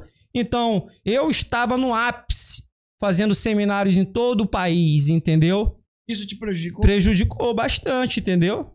Prejudicou e a gente busca os nossos direitos, né, irmão? É, não. Aí, aí chega o ponto que eu te falo. Que eu, que eu concordo com você. Se te prejudicou na questão financeira do seu trabalho, Sim. aí sim. Você chegar pra mim e falar assim: eu tenho um contrato com. pra ir lá na academia no seu Sim, bairro sim. lá, certo? Pra Aham. me dar um seminário. E aí você foi lá e falou que eu sou um picareta, que eu sou aquilo. E eu tenho como provar, eu vou dizer, pô, peraí. Você me prejudicou. Você não simplesmente foi lá e falou que eu sou um picareta e tal. Uhum. Aí me prejudicou, irmão. Peraí, agora sim, agora vamos resolver aqui na justiça. Porque eu tinha o meu trabalho, você, Aham. você me prejudicou. Entendeu? Sim. Se chegou a esse ponto, beleza. Agora, se foi só, ah, ele falou que eu sou feio. Porra, foda-se, tá ligado? Não, irmão, Isso é não. minha opinião, Não, não, até porque, tipo assim, a opinião dele pra mim não tem relevância nenhuma, entendeu? A opinião dele pra mim hoje não tem relevância nenhuma. A questão foi o que aconteceu no passado. Se quiser falar pra mim que eu não sou lutador, que eu não sou bom, ou que eu não sou nem o 13 terceiro do Rio de Janeiro, pra mim não faz diferença nenhuma, entendeu? Eu acredito no que você Entendeu? tá falando. Só eu, que eu, se- eu, particularmente, Aham. acredito no que você tá falando. Só que com relação às coisas que foram que aconteceram no passado e e nos, nos prejuízos que eu tive, isso vai ter que ser reabido, entendeu? É, então. Se chegou a esse ponto de te prejudicar, segundo a sua versão, lógico que você tem todo o direito de, de reaver isso na justiça, de, sei lá, ressarcer, do cara ressarcer os seus prejuízos que Uhum. causou, porque Sim. o difícil é você, é lógico, como eu falei, você pode apagar uma mentira com a informação, com a Aham. verdade. Mas até você conseguir provar, você já tá na merda. O cara Sim. já foi lá, já te fudeu. Sim. Não que é o seu caso, mas Uhum. até você provar que você tá certo, você já se fudeu todo. E depois Uhum. ninguém quer mais saber. Aí passou-se. Entendeu? Sim, sim. Mas enfim, em que pé que tá agora o processo, cara? Então, cara, tá numa situação aí, entendeu? Eu deixei ao cuidado dos meus advogados, entendeu? E tá num- numa situação onde já tá, já foi deferido, já foi, como é que fala? É, já deram sentença, né? A partir do, da- de- do cumprimento da sentença, ainda vem a parte, porque esse daí foi só a parte penal, vem ag- agora também a outra parte civil, né? Que é a parte realmente onde vai ser a questão mesmo de, de reaver os prejuízos, entendeu? A questão no momento é só relacionado é, à, à questão da. Como é que fala? Da pena. Só Certo. tá na situação da pena. Com relação à, situação de, de reaver prejuízos financeiros, isso daí ainda vai andar ainda um pouquinho mais. A sentença final, né? No caso, o processo já andou, já agora É porque a existe, existe duas formas. Existe a parte penal e existe a parte civil, entendeu? Onde a parte penal é realmente só a parte correlacionada ao que houve, né? Ao que Aham. a- e a outra é com relação a ressarcir prejuízos que a pessoa teve relacionado a isso, entendeu? São Cara, duas mas, coisas ah, distintas. É, bom, resolvido isso, me diga, cara, luta, você tá com alguns planos de lutar, cara, ainda? Cara, Você tô... falou que queria, você queria fazer uma luta, você parece que tem um, te convidaram pra lutar um TIE Fight. Sim. Caralho, hein, mano. Então até o bichão mesmo, hein? Não, vou entrar, eu- cara, fala, o pessoal fala que é uma furada, que é casinha pra gringo. Mas eu vou falar pra você, é uma vontade que eu tenho, cara, de lutar aquele evento ali, sabia? E, o pô, eu recebi a proposta aí do Porsche, ele me convidou, cara, eu... Inclusive, ele, eu tenho um certificado ali dele ali. Quando ele veio aqui Entendeu? no Brasil, bicho é doidão da cabeça, hein? Sim, sim, adora uma cerveja ele, cara. É o dia inteiro bebendo cerveja, cara. Eu não sei como esse cara consegue, entendeu? Aí me convidou, cara. Já me deu o nome do adversário, que isso é bom, né? Pra eu já começar a me preparar. E eu pretendo voltar lá sim, cara. Eu pretendo voltar lá na Tailândia, porque lá o pessoal, pô, me coloca em situações legais. Eu percebo que eu vou pra Tailândia e eles me colocam em situações de, pô, disputar cinturão, disputar uma luta legal, disputa uma coisa maneira. Coisas que eu não, eu não consigo aqui no Brasil. Então eu me sinto mais valorizado como atleta lá. E as coisas que eu acabo conquistando na Tailândia me trazem valor como profissional. Eu venho pro Brasil e consigo dar seminários, é, pô, aumentar um pouquinho melhor o valor da, da minha academia, da minha hora aula particular, entendeu? Fazer outros trabalhos por fora, como é que eu tô fazendo agora. Lancei esse livro aí, lancei o e-book aí, A Trilha de um, de um Campeão, né? Que tá vendendo agora. Você mesmo que escreveu, Sim, sim. tudo. Tá toda a minha rotina ali de treino, bem especificada, de forma bem didática, uma planilha ali, tá entendendo? Com dois períodos de, de treino para cada parte do dia, durante um mês, entendeu? Tudo bem detalhadinho, todo tópico de exercício está explicado e como deve ser feito, detalhe por detalhe aí para colaborar aí com o Muay Thai aqui no, no Brasil. E colaborar com o teu bolso também, porque ninguém é de ferro, né? Tem que, lógico, você não faz um negócio pra ficar doando. Quem quiser comprar é só entrar em contato com você, né? Sim, sim. E, cara, o impressionante de tudo isso, assim, que eu, que eu não esperava, cara, foi assim. Eu fiz isso aí visando atingir o público do Muay Thai. Sabe o que aconteceu? Apareceu várias pessoas querendo o livro, achando que era a minha história de vida. Entendeu? Que é uma boa também. Você pode ir. Sim, fazer. é um, é um plano que eu já tenho já em meta de fazer, né? Começar a contar a minha história. Aham. E quem sabe aí ah, pô, atingir um público fora do Muay Thai, né? Pra que outras pessoas comecem a ter a visão do Muay Thai com uma outra visão, com uma outra ótica, Furar a entendeu? bolha. Sim, sim. Pô, que, que, que top. Mas alguém já comprou já? Já, já, tem alguns exemplares já vendidos e tem muitas pessoas procurando, só que tá um precinho um pouquinho acima da média, porque eu não vou entregar o ouro também. De graça. Exatamente. A galera vai ter que dar valor pro tempo Ah, e, aqui, e pras ó. porradas que eu tomei, né, cara? E falar em porrada, tu ferrou teu joelho todinho levando porrada, né? Rapaz, me botaram nessa furada com esse moleque lá, cara. O moleque tava arrebentando todo mundo, aí tive que derrubar ele do cavalo. Qual que foi essa parada aí? Fudeu teu, teu joelho? Cara, foi assim. Eu, eu me classifiquei pra lutar o Mundial da IMTF. Ia lutar, ia ser o brasileiro que ia lutar o Mundial da IMTF com um TAI e mais uns dois lá, ia ser com quadrangular. Só que chegou perto da data da- do festival, é, cancelaram por conta do Covid. Aí eu já tava com a passagem comprada, que os patrocinadores tinham me ajudado, né? Eu tava com a passagem comprada, já com planejamento tudo feito, entendeu? Do, da quarentena, do hotel, que tava tudo isso. Era um sistema que tava feito para entrar no código QRA, como é que fala? QR, que code. tem isso lá pra, pra você é, entrar na Tailândia. Aí eu pensei, cara, eu não posso perder essa passagem. Aí o Porsche entrou em contato comigo e falou assim: Ô Rock, se você quiser vir pra cá, eu tenho essa e essa disputa pra você aqui. Vem pra cá, treina na FA e fica aqui. Aí, cara, me botaram, tipo assim, pra usar com, era com um maluco lá. O maluco tinha, era da academia também, tinha saído de lá, ia disputar esse cinturão. Aí o pessoal falou, pô, vamos botar o Rock pra Que bater. é, que é o cintu- não, esse é- aqui. Esse aqui, né? Não, esse aqui. Ah, esse, ah, esse aqui. Isso, esse foi o último. Aí, o que acontece? Ah, é, da hora o cinturão, hein, mano? Ah. Tá legal. Aí o cara adoeceu, cara. Aí a luta ia acontecer, a primeira luta ia acontecer dia 16. Aí não aconteceu que ele pegou Covid. Aí depois ia ser no dia 25. Entendeu? Aí também não aconteceu. Tudo de março. Não aconteceu. Que ele falou que tinha pego o Covid de novo. Aí o dono do evento tinha lutar no evento da Fairtex, lá pelo. No Lupine. Aí Caralho, no o. Lupine? No Lupine, cara. A luta ia ser lá, entendeu? Pô, mas nem o Lobo conseguiu lutar no Lupine, velho. Pô, no Lupine, o Lobo não lutou? Já lutou Lu- várias não, vezes. O Lo- o Lobo não, no Lupine não. Já, cara. Não, não sei se foi o Lobo ou foi o Cajaíba que tem um sonho de lutar, não. Acho que o Lobo não Não, lutou. cara. já lutaram já. Já teve até Lobo e, e- e o menino lá do Rio, o Não, Marlon, o Cajaíba, entendeu? então eu tô confundindo com o? Cajaíba. O Cajaíba não lutou. Não, era o evento da Fairtex. Eu tenho até o contrato ainda dessa luta que eu guardei. O cara me entregou o contrato, entendeu? Eu tenho ele lá no- nas minhas redes É o sociais. Cajaíba que não lutou, isso mesmo. É o Cajaíba que não lutou no, no Lupine. Entendeu? Só que não era pelo Lupin, é pelo evento da Fairtex que ia acontecer a luta. No Lupine. só. Aí, aham. Aí o cara, meu irmão, baniu a gente do card. Falou, meu irmão, esse cara não quer lutar, não. Vou banir os dois do card. Aí, cara, eu fiquei uma arara. Já tava treinando já desde fevereiro, eu tava na Tailândia, já treinando igual um bicho. Acordando todo dia 5 e meia da manhã. Entendeu?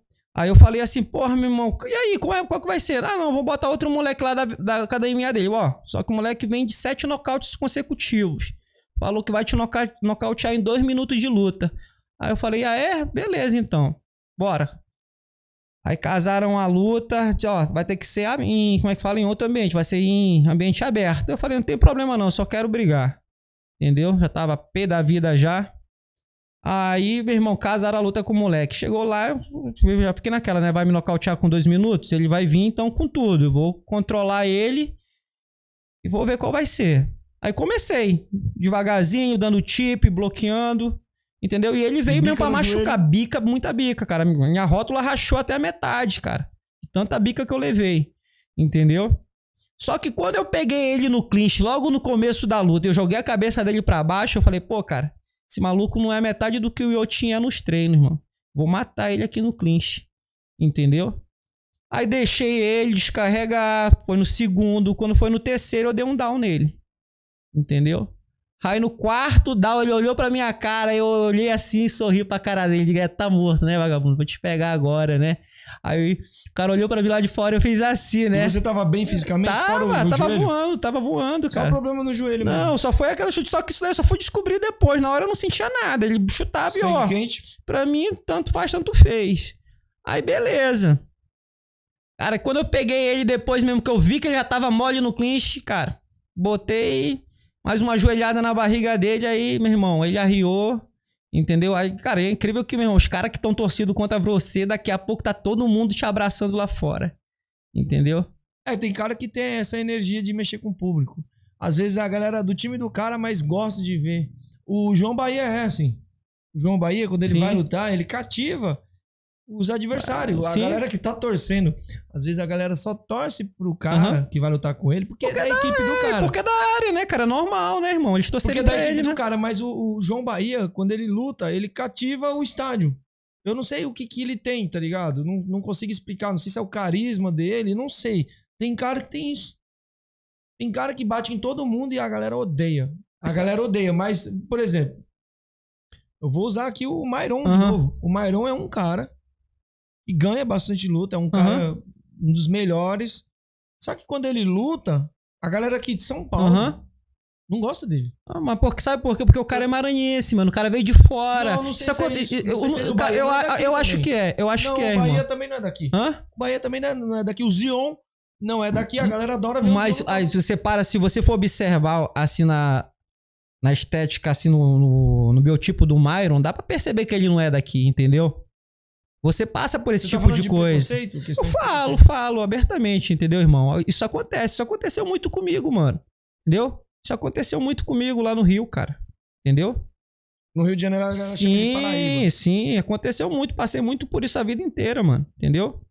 Então, eu acredito que seja por isso, mas isso tira o mérito do Myron, muito pelo contrário, isso Não, só dá tira. força, só dá força pro cara sair atropelando quem ele tem que atropelar, pra ele fazer o trabalho dele. É um cara que é reconhecido aí nacionalmente, dá orgulho pro Maranhão, entendeu? Eu vou falar pra você, eu não gostava do Myron até conhecer ele pessoalmente. Às eu vezes- não gostava. É, não irmão, gostava. às vezes as pessoas, tipo assim, acontece muito isso lá no, lá no Rio. As pessoas falam, pô, cara, eu tinha uma ideia de você assim, assim, assado. Depois que eu te conheci, você é, pô, outra pessoa, cara. Então, às vezes as pessoas vão com uma ideia, às vezes pré-estabelecida pelo que a outra fala. Às vezes não teve nenhum tipo de conhecimento com você, com o que você é realmente. Vai é, é, é, na ideia do outro, entendeu? Em vez de realmente te conhecer e te julgar pelo que, que você é, não pelo que o outro diz. Sim, mas, ô, ô, ô, Rock, tem cara que tem essa energia, ele transmite essa energia pra galera, que eu não sei explicar, não é nem questão de preconceito. No caso do Bahia, dá pra você ver que ele é um baianinho doidinho, mas todo mundo adora esse cara. Eu sou um dos caras Mas não tem que... como você não se empolgar com ele, cara. Então, o Bahia é um cara que eu sou apaixonado por ele, mano. E eu tô falando no sentido, não no sentido baitola. Hum. Tô falando no sentido. tô falando no sentido apaixonado por uma É. pessoa dele. Ele é um cara que a primeira vez que eu vi esse cara, eu me apaixonei pelo moleque. É um cara da hora. Sim. E, as e a galera que vê ele lutando gosta dele. Um ex-atleta meu aqui também é a mesma coisa. Ele fez poucas lutas, quatro lutas. Mas, porra, o cara nem. A galera nem conhecia ele, que é o Vande. Poucos que viram ele lutando, nem conhecia, mas os caras ficavam. Eu via a galera gritando, vai, Vande! Porque ele tem essa energia boa, Uhum. ele transmite. Tem cara que tem essa energia. Eu não sei qual que é do Myron, que tipo, só quem conhece ele mesmo ali, ele precisou bater em todo mundo, precisou provar na porrada que ele é foda. Cara, E eu não sei onde que é isso. Será que no seu caso, da galera do Rio de Janeiro, às vezes não gostar de você, uma grande maioria, nem todos, lógico, Uhum. lógico, você tem seu time, mas acho que a galera, você não atribui muito a galera por não te conhecer, ou você não tem essa energia, esse carisma que Não. consegue trazer o público? eu, eu não falo isso pra você não, porque eu, tipo assim, eu, eu não posso colocar todo o Rio de Janeiro. Eu falo algumas pessoas, entendeu? De, de certos grupos que não me conhecem, entendeu? E que vão na ideia de terceiros, entendeu? Mas eu, assim, questão, tem muito, tem muito, muitos times, muitas pessoas e equipes do Rio de Janeiro que, pô, me abraçam, me, rep- me como é que fala? Me, me recebem nas suas academias, entendeu? E pra mim isso é satisfatório pra caramba. Me chamam, eu, eu, dou- cara, eu já dei muitos Inclusive, tem seminários. os patrocinadores aí, ó, K- Sim. K9? K9, Estratégia Corretora, a WA aqui também é do meu aluno aqui, o, o Wallace, entendeu? A WA Imóveis, entendeu? Pra você ver, tipo, sou um cara que também sou bem, sou bem aceito, entendeu? E tem academias no Rio de Janeiro que eu já dei mais de três seminários no mesmo lugar. Pessoal da Militar, o pessoal lá do, do José, lá no, na Ilha do Governador, do André, lá, lá em, em Santa Cruz, do Daniel Heleno. Cara, eu vou, se, se eu for parar aqui pra citar, cara, já tem, tem caras que eu já dei mais de três seminários no mesmo lugar. Então são pessoas que admiram o meu trabalho, que gostam de mim, entendeu? Só que, tipo, tem fatores e fatores. Por exemplo, Tailândia. Cara, em Samui, quando a, a primeira vez que eu ganhei, que eu ganhei esse, aquele cinturão ali, mano, tava todo mundo torcendo contra mim. Teve um cara que foi lá na, na- na beira do ringue, lá no, no quarto round, deu dois tapão assim na, na, na lona do, do ringue e falou assim, ó, não sei o que, me, me ameaçou, dizendo que ia me pegar lá fora, que ia me dar um teco lá fora, entendeu? Aí meu treinador foi lá e deu um empurrão no peito dele e falou assim, ó, não liga pra ele não, resolve com ele lá, se tiver que fazer alguma coisa lá fora, a gente se resolve com ele, entendeu? E, tipo, eu quebrei a banca naquele dia lá, tava 7 pra 1, entendeu? Tava 7 pra 1, só ganhou um velho desdentado que ganhou lá o, o. Como é que fala? A bolsa que apos- apostou em mim, porque viu que o cara não tava se criando comigo, né? Mas no final todo mundo ficou aplaudindo. Eu, foi engraçado que eu fui. Foi a última luta, eu fui tomar meu banho, né? Lá tomei um banho lá de mangueirinha lá no.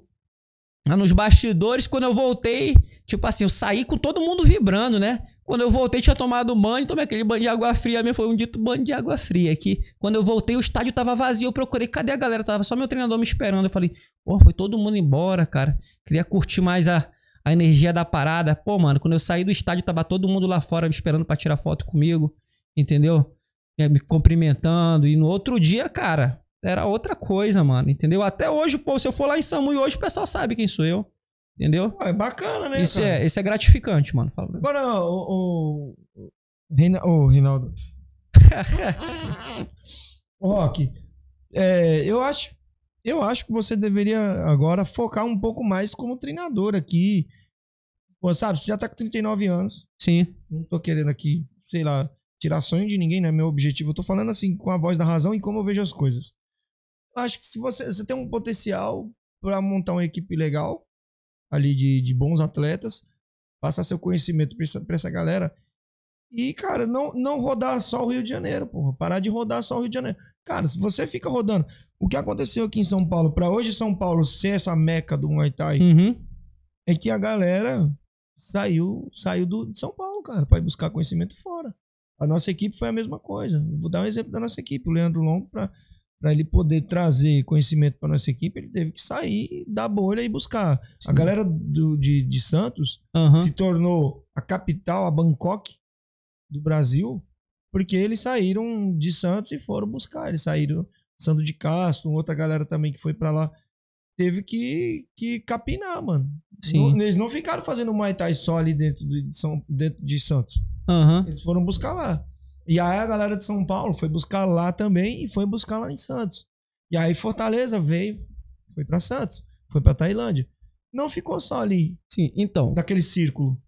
Vamos lá. É, Eu fiz, eu fiz a minha rodagem como atleta, né? Fiz a minha rodagem como atleta, ganhei minhas experiências e tal dentro da luta. Agora eu tenho, eu tenho os meninos que estão estão começando a despontar como lutadores, como competidores. Lutam no Pro-Am, entendeu? Já conseguiram alguns cinturões ali dentro do Rio, em alguns eventos pequenos. Só que qual é a minha ideia? Eu, para eu formar um atleta profissional, para eu botar um atleta no evento do nível de São Paulo, eu preciso que esses meninos rodem um pouquinho mais, ganhem um Lá pouquinho, dentro, exatamente, ganhem um pouquinho mais de experiência para poder vir para cá. Porque aí como é que eu vou trazer um atleta que não tá preparado para enfrentar o, o- o maior nível de, de Muay Thai dentro do, do país? Eu não posso ser irresponsável dessa forma, entendeu, irmão? Trazer um moleque um pouco mais de bagagem, Exatamente. um- eu tenho que fazer eles rodarem. Então, eu já tô com esse pensamento. Eu recebi um convite aí de um amigo ali para levar lá em Rio Preto, né? Do Roger Suzuki, no evento dele. Em breve vou estar levando os meninos lá para estar fazendo algumas lutas lá. E também é, é, pretendo trazer também, né? Que agora, como eu tô encerrando já minha carreira, né? Tô em. Eu tenho que dar oportunidade para essa molecada nova, porque meu trabalho vai continuar através deles, não vai continuar. Não vou ficar a vida inteira trocando porrada, entendeu? Eu sou o que eu tô Você fazendo. compromisso só do TIE Fight? Exatamente. E game over, entendeu? Pra mim tá de boa, entendeu? Já fiz o que eu tinha que fazer, não tenho que provar nada pra ninguém, entendeu? Então, eu, eu acho que se você agora começar a investir nessa carreira, começar a trazer uns moleques pra botar evento, sim, você tem que botar eles pra rodar dentro do circuito lá, fazer um nome, pegar uns quatro, uns quatro ou cinco atletas ali e colocar, pô, vou botar ali nos melhores eventos. Hoje, hoje qual que é o maior evento lá do Rio de Janeiro? Rio de Janeiro, cara, assim. Posso te dizer porque eu não sou muito ativo dentro do. do... Mas assim, eu tinha tem um Top Rio, entendeu? É, o Top Rio, Era Emerson um- Barreto já falou dele Isso, entendeu? É um evento bom, entendeu? Tem outros eventos assim, mas tipo assim, um consigo Recordar eh, agora. recordar agora, entendeu? Então, você tem que botar uma galera pra rodar lá, fazer um nomezinho lá com os quatro, cinco atletas. Pô, já, já, fez, levei, já levei atleta, já levei atleta meu no evento do Emerson já, já foi, ganhou, entendeu? Inclusive até lutou em uma duas categorias acima assim de última hora, entendeu? Caiu a luta dele e para não ficar sem luta, acabou lutando com o cara duas categorias acima e graças a Deus não conseguiu ganhar, entendeu? A gente tem que fazer tem feito um trabalho sério, entendeu? Com os garotos bons, com- Trazer uns moleques- Isso. E trazer pra cá, Aham, bora, sim, pra rodar. Pra- então, a ideia agora não- é, é sair do, do Rio de Janeiro, não é permanecer no Rio de Janeiro, entendeu? É ir pra Minas, ir pra São Paulo, ir pra Floripa, ir pra outros ambientes, pro Ceará, rodar, entendeu? O que que faz o, o lutador é a rodagem, entendeu? Não é você ficar ali dentro. Eu rodei no Rio de Janeiro a, a época que eu tive que rodar, entendeu? Fiz as lutas que eu tive que fazer na época que eu tinha que fazer. Agora, irmão, eu, eu fiz as minhas lutas lá fora pra o quê? Criar nome, criar status, entendeu? Reconhecimento. E, meu irmão, agora é, é trabalhar em prol de outro objetivo, entendeu? Lá, lá tem marcas, de, marcas que, por exemplo, de luta, de, de Muay Thai, como a gente tem aqui em São Paulo. Por exemplo, aqui nós temos aqui, temos a Nak Muay Navals, temos a Yokusutai e, e temos também a Máximo, é, a Jug. Pô, tem bastante, tem bastante marca. Tem a Pulser também. Lá, não sei se a Pulser é de São Paulo. Não tenho certeza. Acho que é do Sul. Cara, tem. Mas lá tem alguma marca de São Paulo? Do, do, do Rio de Janeiro? Não, do Rio de Janeiro, assim, na minha cabeça agora, assim não, entendeu? Que eu possa falar pra você, assim não. Eu- tinha uma na qual eu tava trabalhando, mas assim, deixei a. a Aquela deixei- Fight Brasil é de? Entendeu? Não sei. Não sei, não sei. Acho que é de, de, de- BH, entendeu? Aham. Até a, FK, a FLK que também que me fornece material também, entendeu? É, começou a me fornecer agora. É, é- também é de Minas, não é, não é do Rio, entendeu? Então, tipo assim, eu, eu não vejo, eu não conheço, não conheço pessoas que fazem investimento com relação a, a, a marca de, como é que fala, de De roupa. equipamentos, roupa. Isso. Entendeu? Então, a galera tem que investir nisso. Começar a pensar que um é pouquinho isso que fora. gira. Sim. Isso aí gira, gira o mercado do Muay Thai. Por que, que o Muay Thai aqui tem bastante essa. bastante mais, um pouco mais de, de visibilidade? Porque ela tem marcas. Os atletas conseguem ter o patrocínio de marcas. A Máximo patrocina um ou outro. A, a, o Nakmuay Navas, que é um dos nossos patrocinadores também, ela patrocina um ou outro atleta. Então, isso faz com que fomente a parada. Uhum. Eu acho que vocês têm que focar um pouco nisso também. Alguém procurar e, e tem que dar o chute inicial, cara. Não adianta ficar esperando que o outro faça. E apoiar esse, esse, esse cara. Você vai lá, não importa se o cara, se você não gosta do cara, o cara criou a marca X lá. Essa marca X ali, porra, tá apoiando o esporte de vocês. Mas isso não acontece lá. Mas Entendeu? foda-se, a gente tem que fazer o nosso. Igual, eu poderia não falar da Yokusutai que ele não é meu patrocinador. Sim. Poderia ficar quieto, não falar da marca. Mas eu falo que é uma marca boa. Sim. Mas eu falo, eu posso não gostar do amendoim, mas eu gosto dele, particularmente.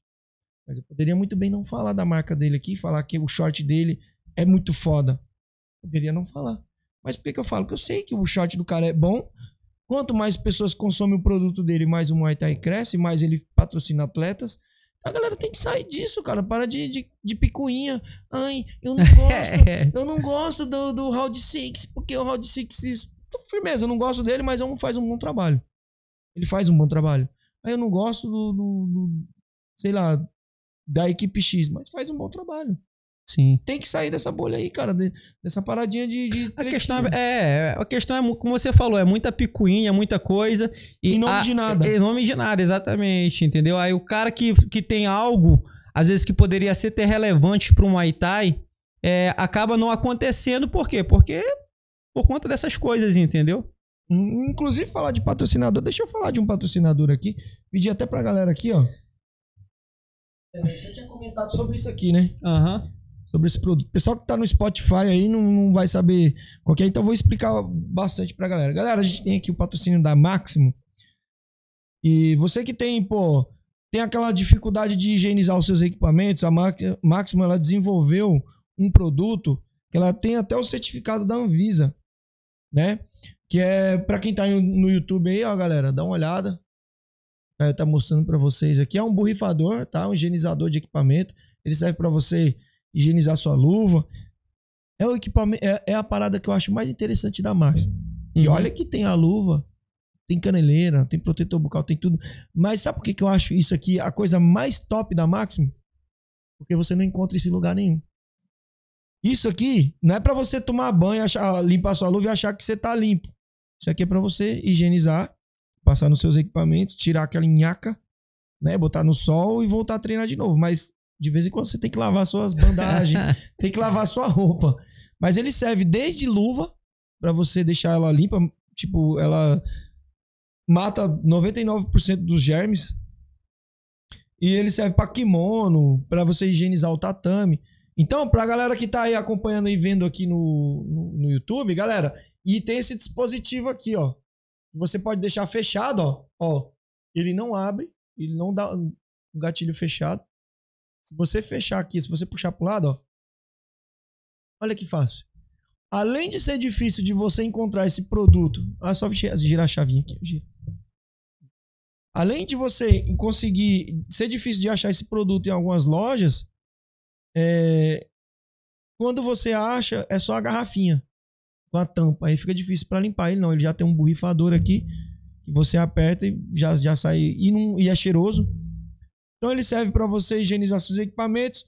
O valor deve estar uns R$ 28,90 lá no site. Você pode usar o nosso cupom de desconto, camisa 10. Você ganha 10% de desconto. Hã? 32, né, Caio? R$ 32,90. É, R$ 32,90. Você usa o nosso cupom de desconto, você ganha 10% de desconto. Camisa 10, tá, galera? Usa o nosso cupom de desconto. Ele serve para qualquer equipamento. Desde óleo, protetor bucal, a luva, saco de pancada, ele serve para qualquer coisa. Usa lá o nosso cupom de desconto, camisa 10. Você tem 10% de desconto em tudo, galera. Então faz uma compra bem grande, usa o nosso cupom, principalmente o pessoal do Rio de Janeiro aí, que de verdade precisa de uns equipamentos legal. Cara, não é porque a Maximum patrocina, não. É porque os equipamentos da Maximum, se você usar, você vai ver que são os, são os melhores do mercado aí. Um dos melhores. Não vou dizer que é o melhor, porque se você pegar, exemplo, pode pegar uma luva da, sei lá, pra você, uma luva da Adidas pode ser melhor pra você. Só que a nível de Muay Thai, a luva da Maximum, os equipamentos da Maximum são os melhores que tem, cara. A nível Muay Thai, não a nível de todos os equipamentos do, do Brasil, do mundo. A nível Muay Thai Brasil é o melhor equipamento que existe. Então, temos lá esse anti-odores. Galera, usa lá o nosso cupom de desconto, camisa 10, tá? Dá essa força pra nós. Então, vai lá no site www.maximumshop.com.br ou clica no último, no primeiro link que tem na descrição, já cai direto no site. Já usa o nosso cupomzinho lá.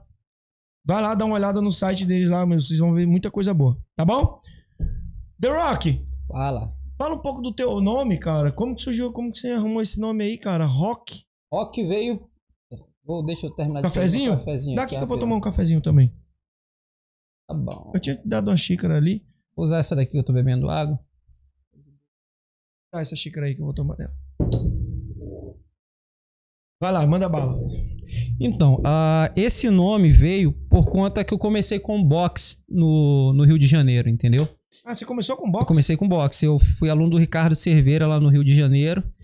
Entendeu? Só que eu fazia lá por hobby. Na época eu jogava futebol, eu só fazia por hobby mesmo. Porque eu acho que já era um, algo que eu gostava, entendeu? Eu só não conseguia entender na época. Aí vim pro Rio. Quando eu vim pro Rio, não achei boxe. Procurei o boxe, né? Larguei o futebol, procurei o boxe. Aí eu não achei. Aí comecei a treinar, treinei um pouco com índio, entendeu? Treinei um pouco com índio e depois é, não consegui mais ficar lá pelaquela área lá de Bangu. Aí fui, fui pra, pra Copacabana. E comecei a treinar, treinar com o Márcio Fofão. Na verdade, não era nem Muay Thai, era kickbox. Mas era tudo a mesma merda. Entendeu? Aí, o Fofão que me deu esse apelido, porque lá na academia tinha um, um, um cara que era que chamava de gigante pra ele, né? E quando a gente, tipo assim, eu era o único cara que não arregava pra fazer sparring com o cara, entendeu? Era o único que queria sair na Sai na porrada, com porrada, ele, entendeu? Aí ele falava que quando ele via eu brigando com o cara, né, que era porrada mesmo de verdade, ele falava, Uhum. cara, isso me lembra o filme do Rock. Entendeu? O Rock com aquele Ivan Do Drago. Rock, Ah, aí- do Rock Balboa? Isso. Isso me lembra o filme do Rock. Aí ele não conseguia chamar meu nome. Ele chamava de Eudes, de E- Éder, Euder, Elder, Como é que é seu nome mesmo? Eider. Eider. Ele não conseguia, entendeu? Aí ele me botou o nome de Rock. Aí ficou. Cara, hoje dificilmente alguém me chama pelo meu nome mesmo. E o Sorcinca foi quem me deu, foi o Jack, lá da Tailândia. Que ele achava que eu era carioca e mora. E ele lembrava muito da praia, né? Que lá a gente trabalhava na academia lá no, no Rio, a gente trabalhava, ficava pertinho da praia. Uhum. Aí ele me deu esse nome, Sorcinca, que Que é quer dizer o quê? Senhor Leão da Praia. Entendeu? Eles têm muito essa parada, né? Tem. é. Aí me deu esse nome, aí juntou Rock Sorcinca, aí ficou. Ele, ele mesmo falou, Rock, só mais Rock, Rock, Rock Sorcinca, aí ficou. Aí ficou. Cara, Entendeu? pra, pra- surgiu uma curiosidade aqui pra mim. Muitos atletas, atletas, treinadores que vêm aqui, que já foi na Tailândia, eles geralmente têm um um cara que já foi lá e indicou e ele foi através de alguém. Como que surgiu essa essa vontade de ir pra Tailândia? Como que você foi? é, alguém te indicou? Caralho, tu gosta de açúcar, hein, irmão? cacete. Puta que pariu, velho. Tem outra colher aí, não? Pra usar Mas essa essa aqui? daí mesmo. Caralho, você botou quatro colheres de açúcar, Ó, mano. cara, passei a vida inteira fazendo dieta, me regrando. Agora que eu tô podendo comer as coisas direito, que eu tô parando, tô podendo comer as coisas direito, eu tô exagerando, né? Tomava café sem açúcar no ódio, entendeu? Tô, tô curtindo comer, é, tomar café sem Tá açúcar. curtindo tocar o foda-se. Aham, comer pizza, comer caixa de bombom, Coca-Cola, entendeu? é, eu tô curtindo essa parada agora. Outro dia eu tava até bebendo mais cerveja, bem bastante cerveja lá em casa. Porra, por que você não trouxe a cerveja? Ah, é. Pega aí, dá, um- dá, dá um passinho pra trás aí que eu quero falar. É O que você pegou, que você trouxe pra Ah, mim de tá. presente. Não fala não, deixa que eu falo. Olha, olha o tipo de presente que eu peço pros meus convidados. Caríssimo. Aí, galera. olha o pedido que eu. Eu cheguei e falei, mano, eu quero que você traz um presente pra mim. E aí, do que, que você quer que eu traga? Eu falei, pô, traz a caninha da roça, que aqui em São Paulo não tem essa bebida aqui, velho. Não tem, você pode ir nos bar aqui, não tem caninha da roça. E lá no Rio de Janeiro é baratíssimo, né? Eu morei no Rio de Janeiro um Sim, tempo. sim, é 5 reais uma paradinha dessa lá. E aí, pô, eu senti emoção. Não, não, eu não bebo cachaça, mas Aham. eu queria mais pra ter a cachaça aqui, né? Sim, sim, botar aqui no. É, botar Por isso aí, você queria a vezes- garrafa. Aí eu ainda falei assim, Edu, porra, eu encontrei aqui várias buchurinhas, que eu levo mais quatro pra tu. Aí falou, não, porra, eu quero a garrafa. Eu quero a garrafa. Porque a garrafa, porra, mano. Aí que eu fui entender agora. Quando eu vi que você colocou aí, eu falei, ah, tá, ele queria pra fazer e fez. É, então, pra enfeite também pra, be- pra beber, pra galera beber. E a galera do Rio de Janeiro sabe, essa cachaça tem bastante. Agora aqui em São Paulo não tem. Mas enfim, cara, lá no. Voltando lá pra, pra Tailândia, Aham. você. Como que era a sua vivência lá na Tailândia, cara? Como que, como que você conseguiu chegar lá e como que era o seu dia a dia? Então, cara, eu trabalhava numa rede de academia grande. Uma rede de academia grande Rede? lá. Isso. No Rio. No Rio. Ela tinha uns lutadores de MMA que tava no auge na época, entendeu? Certo. E ele veio pra treinar um desses caras, entendeu? O cara tava passando o carro no- na galera do UFC, entendeu? Aí o cara tava dando aula lá direto, eu era um dos poucos lá do- da academia que conseguia falar alguma coisa em inglês e comecei a, a me comunicar. O cara sentia a necessidade de conversar com alguém, de falar com alguém. Ele começou a criar amizade comigo. Aí um belo dia ele chegou e foi puxar treino pra mim, puxar pau pra mim. Aí o gerente da academia desceu lá e falou assim: Não, não, você não tá aqui pra treinar, puxar treino pra ele, não. Você tá aqui pra treinar o fulano de tal. Falou: Não, não, eu, vou treinar ele, eu quero treinar ele. Aí ele falou: Não, não, mas pra, pra mídia não é legal ver você treinando um professor qualquer, entendeu? Veio pra treinar o campeão e tal. Aí ele falou: Não, eu vou treinar. Ele falou: Não, mas você não pode dar aula pra ele aqui dentro, não. Ele falou: Então a gente vai lá pra fora, entendeu? Aí ele pegou os aparadores, a gente saiu, fomos lá pra praça, a gente treinou lá. Entendeu? Aí terminou o treino, ele parou assim e falou: Rock, é, aqui esses caras não vão te dar oportunidade, mas se você quiser ter respeito como lutador, vamos comigo pra Tailândia, e depois de um ano você vai ser campeão. Aí eu parei assim, eu falei, será, cara? Porque eu, tipo assim, eu não me via com um cara talentoso, porque eu não, eu não enxergava talento em mim, mas eu sempre fui muito dedicado, Teve força de entendeu? vontade. Sim. Aí passou um tempo, aí depois veio o, o, o outro, que era o Kobe, o Kobe. Ele veio pra lá, aí ele me convidou também pra ir. Eu falei, porra, o segundo convidou, peraí. Então o cara não vai querer vender meus óculos no mercado negro, não, irmão. Se é o segundo que tá me convidando, Vou meter as caras. é. Aí eu comecei a pensar nessa possibilidade de ir pra Tailândia, de Aham. realmente conhecer o esporte como ele era na, na raiz. Aí beleza, parou. Tive um seminário do Parou de Nós pra ir, fui. Aí o Parou de Nós também me convidou pra ir. Aí eu falei, pô, mano, terceiro, isso é aviso, cara. Aí eu parei assim, não, vou no Jack, porque com o Jack eu criei amizade. Jack frequentava lá em casa e tal, a gente andava na rua. Peraí, vou levar. Vou entrar em contato com ele. Aí peguei o cartãozinho que ele me deu, entendeu? Aí fui, vi o Facebook dele, adicionei ele, falei, ó, tô indo pra Tailândia. Falou, pode vir que eu vou estar te esperando lá no aeroporto.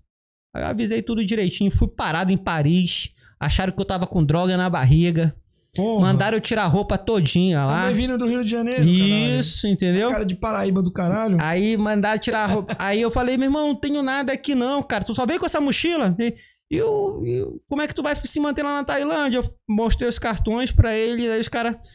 Mas não é possível, ó, tu vai ter que mijar aqui. Aí eu tive que mijar lá no, no líquido lá pra ver se mudava de cor e tal.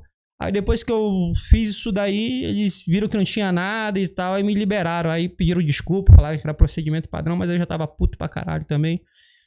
E segui viagem. Cheguei lá na Tailândia, Bangkok, desci em Bangkok, depois fui, peguei outro voo pra Samui. Aí, cara, quando eu cheguei em Samui, o Jack tava lá me esperando, mano. Aí comecei o treino lá. Meu irmão, aí abracei a causa, irmão. Comecei a treinar duro, pesado. Ele me tratou, vou te falar. O pessoal fala que a Tailândia é, é- é ruim, que. Eu vejo muita, muita história de muita gente que fala que a Tailândia foi ruim. Foi ruim pra muita gente. Pra mim não foi, não, cara. Foi Até- não, cara. Não. Pra mim, eu falo pra, pra todo mundo que é uma das melhores experiências que eu tive na vida. Até Mas porque tava- também eu não fiquei tanto tempo, mas eu tive uma pessoa que cuidou de mim como se fosse filho, Mas entendeu, sabe cara? que é? Talvez, talvez ela foi boa pra você porque você passou tanta dificuldade na vida que às vezes aquilo ali não foi tão difícil pra você. É porque tem muito cara que às vezes sai e tá no conforto do lar, no conforto da sua casa.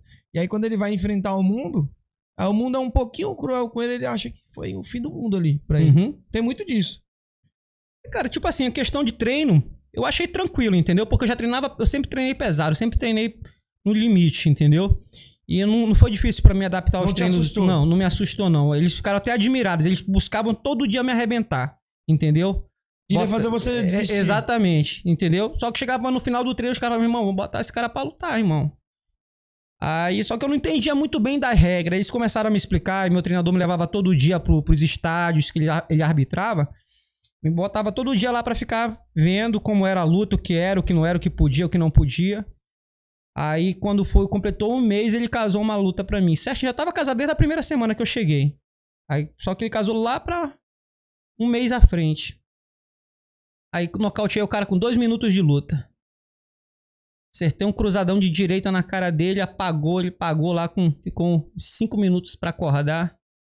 Aí esse cara era. tava cotado pra disputar esse cinturão contra o campeão, entendeu? Aham. Aí falaram, meu irmão, você vai ter que ficar aqui que você vai ser campeão daqui. Aí eu falei, cara, tem que voltar, tem que voltar. Aí voltei, né, que eu tinha alguns problemas e tal pra resolver, questão de, de pagar moto, aluguel, um monte de parada que eu tinha, né, que eu sempre fui sozinho lá no Rio de Janeiro. Aí voltei, fiz a luta, voltei. Aí eu fiquei naquela depressão, cara, porque pra mim tudo perdeu sentido, cara. Eu não conseguia mais me enxergar lá no Brasil. Eu, eu, pra mim era aquilo ali que é o que eu queria, pra mim, pro resto da vida. E até mesmo porque, tipo assim, cara, o Jack me acolheu dentro da casa dele, foi. Tipo, E outra, e, e você dormir, acordar pra treinar e Sim. voltar pra dormir, comer, dormir, acordar pra treinar, viver só disso. É, Sim, é o, é o tava- sonho de qualquer atleta. Entendeu, cara? Aí eu tava, tipo assim. E os caras, tipo assim, falavam todo dia pra mim assim, cara, pô, meu irmão, você é dedicado, você se entrega pra parada, você é um cara que tem compromisso, disciplina com o que você faz. Eles, em uma semana, me deram um valor que eu não recebi a vida inteira, cara, lá dentro do Rio de Janeiro. Eu falei, cara, eu vou ficar aqui. Porque eu percebi o seguinte, que a malandragem, as coisas, isso aí eu me ensinar se eu permanecesse mais tempo ali. Porque o Thai é daquela forma. A técnica você Exatamente. com pouco tempo, mas a malandragem Exatamente, porque o que acontece? Muito, muito tailandês vem pra cá pro Brasil, ele passa o básico. Ele não te passa a visão dele de luta em cima de tal técnica, a malandragem em cima daquela técnica, o time, o que ele faz pra acontecer, ele não te passa isso. Até porque não dá tempo também. Exatamente. Né? Então, é, se isso é um tempo que você Aham. precisa pra poder aprender uma técnica do tailandês. Não é chegar lá da noite pro dia e achar que vai, sei lá, aprender algo novo, uma finta nova, um- uma malandragem nova. Achar que vai ficar lá três meses e dizer assim, porra, vou... agora eu sou o pica. Aí eu decidi voltar de novo pra lá, né? Até porque, pô, tinha um lugar maneiro, com um cara que me cuidava bem de mim. Resolvi voltar pra lá. Quando eu voltei, cara, tava todo mundo já com a luta armada, mano. Falei assim, ó, tu vai lutar contra o campeão. Falei, o quê? Já? Tu vai lutar contra o campeão. Tá, tá Já ca- chegou lá, caras já já, já avisaram, pronto. já tava tudo pronto, mano. Aí eu falei assim, como que é, cara? Ele falou, não tô, pô, não tô nem. Já não tava nem lutando, cara. Não, você vai lutar contra ele. Pintei nem o cabelo, cara. Meu irmão, aí arrumaram a luta e, pô, cara, treinei pesado, cara. Os caras me, me machucaram muito no treino, mano. Bateram muito, entendeu? Aí quando eu vi assim, quando eu parei assim, que eu vi que tinha um cara lá que já tinha lutado no, no Raja, já tinha lutado no, no Lupine, e que ele era campeão também da cidade, que eu tava batendo de frente com ele lá, eu falei, ah, irmão, vou ganhar essa. Vou ganhar essa luta. Entendeu? Falei, cara, tipo assim, minha cabeça funciona muito boa pra isso, cara. Mas o dinheiro lá compensava? Pra mim compensava, porque, tipo assim, eu ia com os patrocínios, entendeu? Então, tipo assim, o Jack, ele sempre foi muito honesto comigo. Ele sempre me deu todo o dinheiro da bolsa, e se eu quisesse, eu dava pros meninos que, que cuidaram de mim no, durante o camp. Ele sempre foi muito honesto comigo, ele nunca mexeu na minha bolsa, mano. E muito Entendeu? brasileiro vai pra lá e. Exatamente, pega o, o famoso envelope aberto, entendeu? Ele foi muito, sabe, cara, realmente eu tenho ele como se fosse um pai pra mim, entendeu? E, cara, fui e fiz essa luta quando eles viram que, tipo assim, aquele segundo round não tinha ganho ainda, terceiro round não nocauteou o cara e ele tava varrendo todo mundo, ele não perdia um ano, mano, lá, entendeu? Aí eu tava batendo nele, tava machucando ele legal, no quarto round quebrei o nariz dele. Aí no quinto... a luta, a luta lá, como nesses eventos é mais várzea, né? Mais, mais Aham. profundão. É, Ah, muito louco, é mano. muito violento, né? É, mas Sim, não é, não é esse bagulho mais bonito que a gente vê ali nos eventos, tipo. Você vê a galera lutando no hardcore, não é aquela coisinha mais bonita, é um bagulho mais, É uma mais que- quebradeira, é, né? Sim, é mais quebradeira, cara. Só que, tipo, uma luta também que aconteceu que chamou a atenção de todo mundo, entendeu? E todo mundo, tipo assim, fala dessa luta até hoje lá. Aí, porra, foi, foi uma coisa assim que realmente ficou marcada lá na parada que depois, um ano depois, eu voltei dois anos depois e eles fizeram a revanche contra o cara. Na revanche eu perdi, mas perdi por ponto, entendeu? Porra, tu apanhou do cara, então vamos acabar É. essa live aqui, o cara perdeu do Não, cara. na revanche, caralho. mas eu já tinha tomado o cinturão dele e ele não. Entendeu? Já tinha tomado Aham, o sim, cinturão sim, do cara. cara. entendeu? Aí já não. Pra mim também já não contava mais, entendeu? E outra, eles fizeram um bagulho que foi meio que sacanagem, porque eu cheguei com duas semanas na Taekwondo, cheguei hoje. Duas semanas depois eles marcaram a luta. Eles estavam atravessados com essa derrota. Entendeu? Como é que, meu irmão, o cara vai marcar duas lutas pra um estrangeiro com duas semanas de treino, mano? Entendeu? Eu cheguei lá gordo na Tailândia. Ele mesmo chegou e falou pra mim, irmão, você tá dois anos sem lutar? Eu falei, tô dois anos sem lutar. Ele falou assim, pegou na minha mão, segurou na minha mão, me cumprimentou e falou: Realmente, se, eu- se tu tivesse treinado mais tempo, não ia dar, não. É esbagaçar Sim. o cara. Eu, tipo assim, meu irmão, é engraçado que lá o bagulho é tão diferente que até os caras reconhecem o teu valor, entendeu, mano? Chega e pergunta, conversa contigo, troca ideia, entendeu? É um outro ambiente, cara. Entendeu? É, Bom, a gente tá partindo pro final aqui. A gente vai bater um papo, uma hora e meia de. Uma hora e quarenta de papo. É, Rock, se você pudesse mudar alguma coisa que tu fez aí na tua carreira, como atleta, não como treinador, você mudaria alguma coisa, faria tudo de novo? Se você pudesse voltar lá desde o início, se assim, cara, hoje você vai poder trilhar tudo de novo. O que você mudaria ou não mudaria nada? Cara, eu acho que não, cara, que você não, não tem por que mudar as coisas, entendeu? Tudo serve de aprendizado pra você, sabia? Pra você amadurecer, entendeu? Se você fizesse, ah, você tivesse a escolha, é, eu, eu, eu preferia ter ficado na Tailândia. Eu teria permanecido na Tailândia. Eu não permaneci na Tailândia por conta dos meus filhos, entendeu? Que eu tive dois filhos, a, a minha responsabilidade, o meu caráter de, de ser humano como, como pessoa não me deixou ficar longe dos meus filhos, entendeu? Uhum. Tem essa, essa ligação.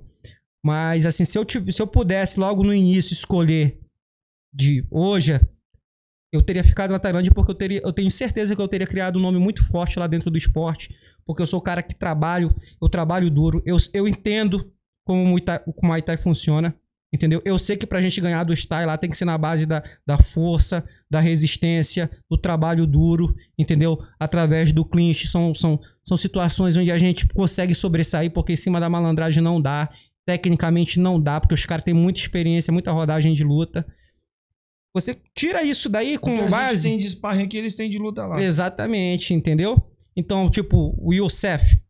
Você vê o cara, meu irmão, ele é grosso, bruto. Você vê o cara batendo aparador, é feio pra caramba. Mas, meu irmão, o cara domina tudo que passa na frente dele. Entendeu? Então, tipo, é um parâmetro a, a você avaliar e enxergar uma forma de você vencer os caras lá dentro. E eu tive essa visão. Então, se eu tivesse ficado na Tailândia, eu tenho certeza que eu conseguiria muitas outras coisas, muitas oportunidades, teria criado um nome muito mais forte. Mas eu também acho que eu criei um nome legal, entendeu? Consegui boas conquistas, entendeu? Mesmo dentro, do, dentro das minhas condições que eu tava, entendeu? E tô aí. É, Então, eu acho que a grandeza não tá em você olhar pra carreira dos outros, tá em você olhar pra sua Sim, e ver até onde você conseguiu chegar e, Dentro das minhas e condições. dizer assim, pô, mano, cheguei até aqui e eu sei que eu sou um vencedor. Às vezes não é, o vencedor não é aquele que tem um troféu. É aquele que permanece na guerra, irmão. E você, pô, tá com 39 anos, ainda quer ir lá pro TIE Fight lá, enfrentar os caras, sair na mão. É assim, cara, a única coisa que eu posso dizer assim, vai, mano. Vai.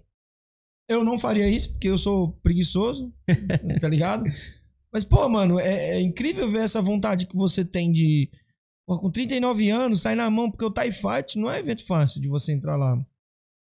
Não é se tratando de brasileiro. Não é, não é qualquer um que chega lá e vai lutar, né, mano? É bagulho difícil. Não é todo brasileiro que lutou lá. E, pô, espero que você consiga fazer essa luta, mas eu, eu espero que você, em vez de, de, de, de entrar nessa carreira, continuar na carreira de atleta, faça bons atletas, bons nomes. E, pô, muda aí. Você é um dos caras que eu tenho certeza que vai, fazer, vai mudar o cenário aí. Vai trazer nomes grandes dentro do cenário do Rio de Janeiro. Continua fazendo o trabalho, cara. Só não pode desistir, cara. Não pode desistir. É igual meu podcast aqui. Muita gente não acreditou. Eu não desisti e não vou desistir. Não há nada que me faça desistir. A não ser que Deus me livre aí um- uma doença aí grave, alguma coisa. Desistir eu não vou. E é trabalho de formiguinha, irmão. Se você desistir, às vezes, porque você tomou. um, Ai, ele falou mal do meu trabalho. Ai, Não, e isso, não isso pode jamais. deixar mexer com você. Isso jamais, entendeu? Porque independente de qualquer coisa, cara, tudo isso serviu de motivação pra mim. Porque após essa primeira conquista desse cinturão, aí veio esse outro branco que eu ganhei na Argentina, aí veio. Foi lá bater nos, nos Isso, argentinos? no- nos hermanos, entendeu? Então, parabéns. Você, você, pra mim, o maior título foi esse aí. É. Melhor do que isso aqui, pra mim, Cara, já não vale mundo- mais nada. Todo mundo parou pra ver essa luta aqui. Falaram que foi a melhor luta do evento, mano. Ah, ó, melhor. Vou falar pra você. Você podia estar aqui com o cinturão do Lupini em cima do, sei lá, ter lutado com o Sunshine Boacal ganhado. Esse aqui pra mim é o mais importante. Você bateu nos argentinos. Argentino tem que apanhar. Sempre. No futebol e no Muay Thai, Muay em tudo. Tá ligado? Eles ainda estão ainda um, um patamar um pouquinho abaixo ainda, entendeu? Eu, eu tava observando lá, observei as lutas, as preliminares antes da minha, vi que eles não tinham clinch nenhum e comecei a, a explorar essa, essa fragilidade deles lá e, e graças a Deus aí pude trazer esse daí, ofereci, né? Isso daí foi dedicado à minha cidade nos 84 anos de emancipação, entendeu? Dediquei pra, pra Carutapera essa, esse cinturão, levantei a bandeira no pódio, foi, foi um dia bem marcante também. Graças a Deus, uma, tudo tem uma história legal aí pra contar, cara. Pretende voltar pra, pra, pro Maranhão lá? Tenho sim, tenho muita, tenho muita coisa pra resolver lá agora, entendeu, Ah, cara? cuidado, vai tomar Não, tiro do prefeito não, lá, não, cara. tô de boa, né? Pra, Não, pra cima esse- de você, hein? Esses caras, assim, pra, ele- pra eles atravessarem o meu caminho lá é difícil. Minha família lá é grande. Minha família existe lá na- em Carutapera muito antes de Carutapera ser emancipada, entendeu? Então, Uhum. é como diz o meu avô: cachorro que late na água, late em terra. Então, ele não. Ele sabe o pau que se coça. E ó, voltando a falar aí pra galera do Rio de Janeiro. Infelizmente, isso é um fato, você pode procurar. Infelizmente, o Muay Thai do Rio de Janeiro ainda tá muito pequeno pro tamanho que deveria ser. Sim. Falta muito a galera aí tá tão, tão buscando, vejo que tem um ou outro ali, mas ainda tá, tá faltando galera do Rio de Janeiro no cenário. Tá faltando eventos bons no Rio de Janeiro. Tá faltando marcas boas no Rio de Janeiro.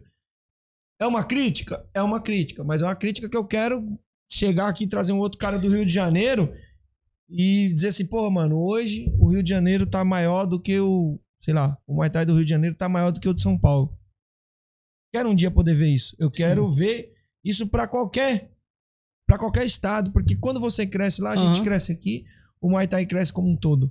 Mas Entende? esse teu ponto de vista é, deve ser uma coisa que deve ser analisada da seguinte forma: é, é algo que você está colocando, dando ideias, sugerindo ideias para que as pessoas melhorem, pessoas busquem, para que as pessoas construam como, como marcas, como novos eventos, entendeu? Por exemplo, tem um evento agora que, que vai ter aí do, da WPMTA, que vai ter lá no, no Rio de Janeiro, acho que na Delfim vai ter, entendeu? Feito lá pelo, pelo Fabiano de Mello, entendeu? E, pô, cara, tipo, são essas coisas assim que tem que acontecer mais. Eventos chancelados com envolvimento na Tailândia, entendeu? Dando, dando oportunidade para novos talentos, pagos, entendeu? O, o Muay Thai, eu falo isso, sabe por quê? Porque o Muay Thai, Rock, ele é o esporte de contato com mais potencial que existe. É o mais. É, é o mais que tem mais potencial. Você hoje o MMA tem muito potencial por causa do UFC. Sim. Mas pega um cara leigo. Um cara leigo, bota ele pra assistir uma luta de MMA ou uma luta de, de Muay Thai e vê qual que ele vai gostar mais. De Aham. Muay Thai. O cara vai se apaixonar. O cara, que, o cara que vê o Muay Thai, luta de Muay Thai, ele se apaixona. Então nós temos um potencial enorme, mas nós somos burros.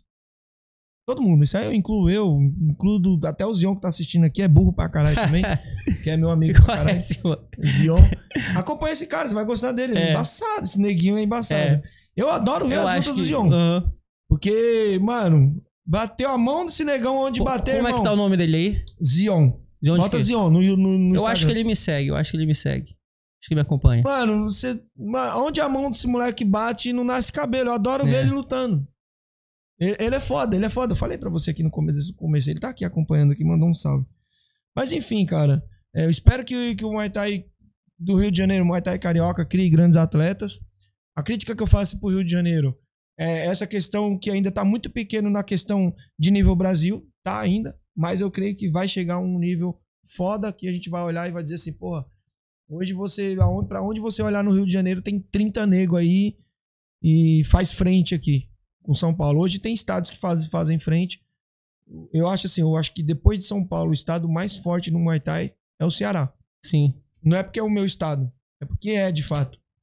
Tem, Lá- lá todas as ah, equipes tem, têm- tem bons tem alguém. atletas, né? Tem bons atletas, né? Todas as equipes em Fortaleza. O Nordeste é forte no Muay sim, Thai. fo- não, eu tô O falando Nordeste em é nível forte no estado. Muay Thai. falando estado. Sim. Em Fortaleza, todas as equipes, todas as equipes, se não tiver um, tem dois atletas bons na categoria deles. Ele pode não ser o melhor, mas ele tem, tem atletas bons e vem aqui brigar com nós aqui e ganha, perde, Igual, né? mas a gente faz frente com, a- com nós e, porra, é- tá foda. Tá foda lutar com os caras, tá embaçado. Espero que o Rio de Janeiro, o Rio de Janeiro tenha um potencial muito grande. Sim, eu acredito que sim, tem, tem bons nomes. Eu acredito que quando houver mais união, entendeu? E houver mais é, oportunidades ali dentro do, do, do estado, o esporte vai crescer. Porque talento tem. Equipes boas tem, com bons professores, bons treinadores que já foram buscar na Tailândia, já foram na Tailândia, tiveram aqui em São Paulo. Tem boas equipes. A questão é como você falou. Realmente vai ter que furar a bolha, é, procurar é, Vocês realmente que sair de lá, mano. Entendeu? Não sair do Rio de Janeiro, abandonar o Rio de Janeiro. Sair de lá, lutar fora. rodar. Vim aqui lutar no War. Sei lá, pay per view, cara. Conversa com a galera, vende pay per view. Hoje tem esse, a gente tem essa ferramenta e que você não precisa trazer o seu a torcida. Sim, Você vende o pay per view, vem você e seu atleta, mas você vende 50 pay per view, sim. 60 pay per view, 100. Não tem limite. O Zion tá falando aqui, pô, o Muay Thai lá de do de Alagoas, foi Sergipe, tá assim? Sergipe é forte Eu também. falo pra você, o Nordeste todo ele é muito forte no Muay Thai, cara. É uma, uma das referências aqui no, no nosso país, das regiões, O Reni entendeu? Fraga. O Reni Fraga, é, eu, tipo assim, eu não troco ideia com ele, mas o cara faz o, faz o trampo dele no mato, dentro, dentro da selva lá, dentro do, do, do cu do mundo. Mas você olha os caras que já são de lá, Não, mas Olha ali no Ceará cara não tem faz. selva ali, é a seca ali na São seca. Paulo inteiro, não, é Sergipe lá. São Paulo inteiro não, não- que curte Muay Thai, não tem um cara que fala assim, eu não conheço o Reni. Sim, sim. Por Caralho. quê? Porque o cara, ele não sai de lá, ele só fica lá enterrado lá, mas ele manda a galera pra fora. Ele faz um puta trabalho. Tem um trabalho de referência, né, cara? Sim. Nacional, de âmbito nacional. Sim, eu entendo, eu entendo o cara, perfeitamente. dentro, o cara mora, mora dentro do mato lá. Se você chegar lá, acho que deve ter duas casas lá e, e dois postes. Não, a Mas o questão é cara faz um trampo foda. A questão é exatamente como você falou, o cara criar um trabalho, né, a longo prazo, como essas pessoas que você mencionou aí fizeram, e automaticamente ganhar re- reconhecimento nacional, né, e fazer o esporte crescer cada vez. Por exemplo, você citou uma referência lá do, do, do Reni, que é um cara que é conhecido em todo o território nacional, Nacional. não unicamente no estado dele. É Entendeu? É essa que é a parada, entendeu? Não, e se for falar de aqui, eu fico falando até, eu falo, falo o podcast inteiro quantos É caras de. Sergipe tem, porque, mano, os caras saem da bolha. Uhum. Eles não estão só ali, girando ali. Os Sim. cara- os caras furaram a bolha. Vocês do Rio de Janeiro têm que furar a bolha. Hoje, se eu chegar em qualquer evento, fala aí nome de três atletas top do Rio de Janeiro. Um outro. Nível Brasil, não nível Rio de Janeiro, Sim, entendeu? sim. Nível Brasil, que o Brasil inteiro conhece. Falta isso. Uhum. Hoje você, a galera infelizmente tem esse problema de boicotar um ou outro. Espero que o Brasil, quando vê aqui esse- essa live, comece a conhecer o seu trabalho também. Que eu acho que devia ser muito mais conhecido. Eu acho que você tem pouco reconhecimento na área. Espero que você tenha um bom reconhecimento. Tá ótimo. Gostou de vir aqui, cara? Pô, eu não tô te criticando no sentido de denegrir. Não, eu tô não, falando não. no sentido de reconhecimento da galera. Sim, sim, não sim. é você. Sim, é não, eu, eu, eu sei. O nosso trabalho aqui no Muay Thai, ele é, tipo assim, ele não é tão divulgado. Você tem que ralar muito pra você divulgar e criar um teu nome a âmbito nacional. Isso eu, eu, eu entendo de boa entendeu, cara? Aham. Isso eu entendo de forma. Eu sou muito tranquilo com relação a isso. Isso eu sei que é algo que você tem que subir degrau por degrau. É o tra- famoso trabalho de formiguinha que você tem que fazer. Por, por exemplo, eu conheci o Bento lá de Santa Catarina, lá tá lá na FA. Ele falou: pô, cara, do Rio de Janeiro eu conhecia você por conta das suas lutas que você fez aqui na Tailândia. Entendeu? Então, tipo assim, mas não que todas as pessoas no Rio de Janeiro. Como é que fala? Não só no Rio de Janeiro. No, em São Paulo, em Minas, vão saber quem é o rock. Muitas não sabem. Muitas não sabem que isso aí eu não não meu trabalho. você, o entendeu? cara que me te, te indicou, que falou, quando eu fui olhar, eu come... aí eu comecei a pesquisar, mano. Pô, eu sou... O Pog já veio aqui no Brasil, e aí eu vi lá, eu falei, pô, mano, e eu tava conversando com com o meu professor, e ele falou assim, pô, mano, esse cara, ele lutou tal, no interior e tal, o Pog conhece ele. Eu falei, sério? Pô, o Pog é um puta treinador do caralho. E aí eu falei com você, aí depois eu comecei a pesquisar, eu vi, pô, Aham. mano, a história desse cara. Mano, tipo assim, cara, era pra tudo ser conhecido no Brasil inteiro. Mas vamos trabalhar isso agora. Agora tá saindo um documentário aí, né? Que eu tô participando do documentário ali na Sim. Visão TV. E também agora vai ter o livro, né? A história do rock aí. Vou, vou Quem quiser lançar o comprar seu livro. livro, deixa o Instagram aí. Né? Entre em contato aí, arroba Rock Sorcinca, ou só botar lá Rock Sorcinca, eu acho que vai, que vai aparecer. Tu tem que mudar o nome pra mais fácil pra galera te É, achar. né? Acho que é por isso também, viu? Vou colocar também tem Rock Muay Thai. Joga lá que é da, é da minha equipe, entendeu? E, pô, cara, eu te agradeço muito essa oportunidade de estar aqui, entendeu? Acredito que o Muay Thai ainda vai melhorar muito. Tô muito disposto a, a levar isso para outras pessoas, né? Como, como já fiz no Pará, no Maranhão, eu faço, faço geralmente esse trabalho lá para aquela área, né? Que é uma área onde eu já, já vivi, entendeu? E espero, cara, que através desses trabalhos assim as pessoas comecem a conhecer, não só do, do podcast, mas como da, do O documentário, exatamente, do livro que tá que eu vou lançar aí que tá em breve, contando a minha história, para as pessoas vejam e tenham uma outra ótica do Muay Thai, uma outra visão da pessoa, ver o que é realmente a gente passa para um dia poder chegar aqui e, e dar esse conhecimento para vocês que às vezes não é muito valorizado.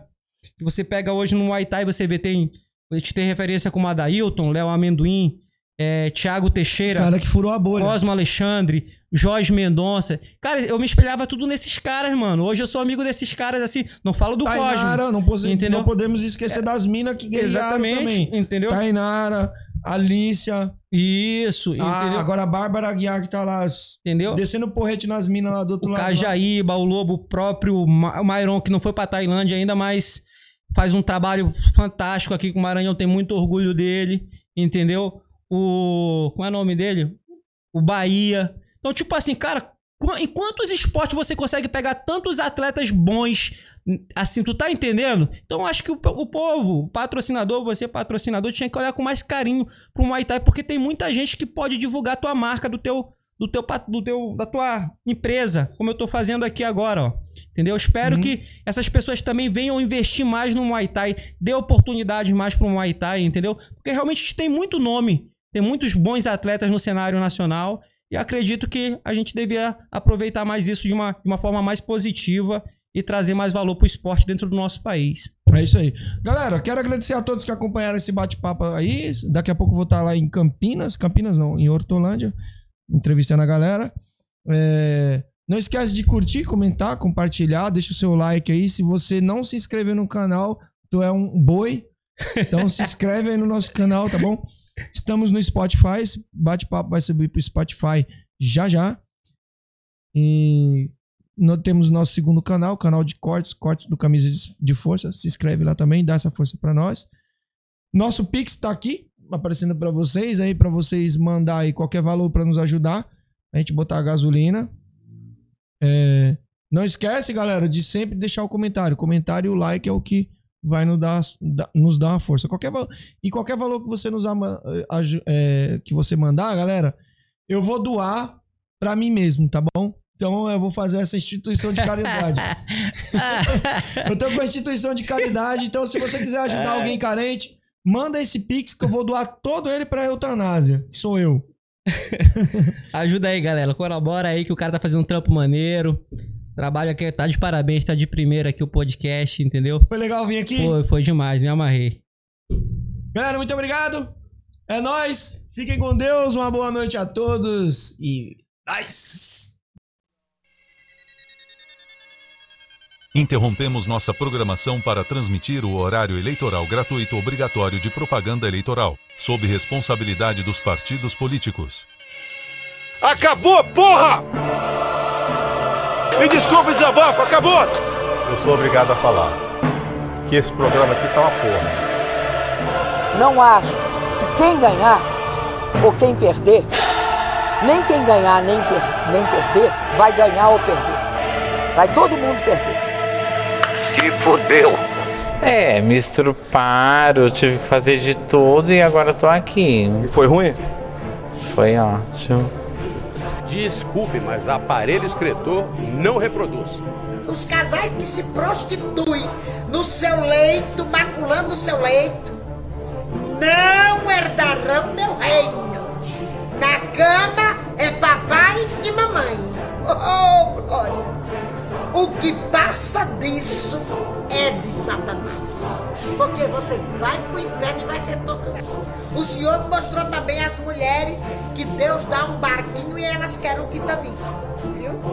Lá elas vão ter serpentes espinhosas, enormes de várias metragens, entrando na sua genitália. Porque quiseram uma coisa grande. Glória a Deus. Deus não deu. O que, que nós vamos fazer? Orar e jejuar. E não é pra dizer nada nessa hora ninguém. Hum, como você é boa. Hum, como você é bom de cama. Quem ficar miando com o gato em cima da cama nessas horas, de intimidade com o outro. O Senhor diz que é réu do fogo do inferno. Morra calado com a sua esposa na cama. Não diga um ai. Ele disse que esse negócio de chiado, de miado, é bomba gira na traseira do carro. É pra usufruir do seu prazer. Calado. Calada. Glória a Deus. Viu? Vou cagar.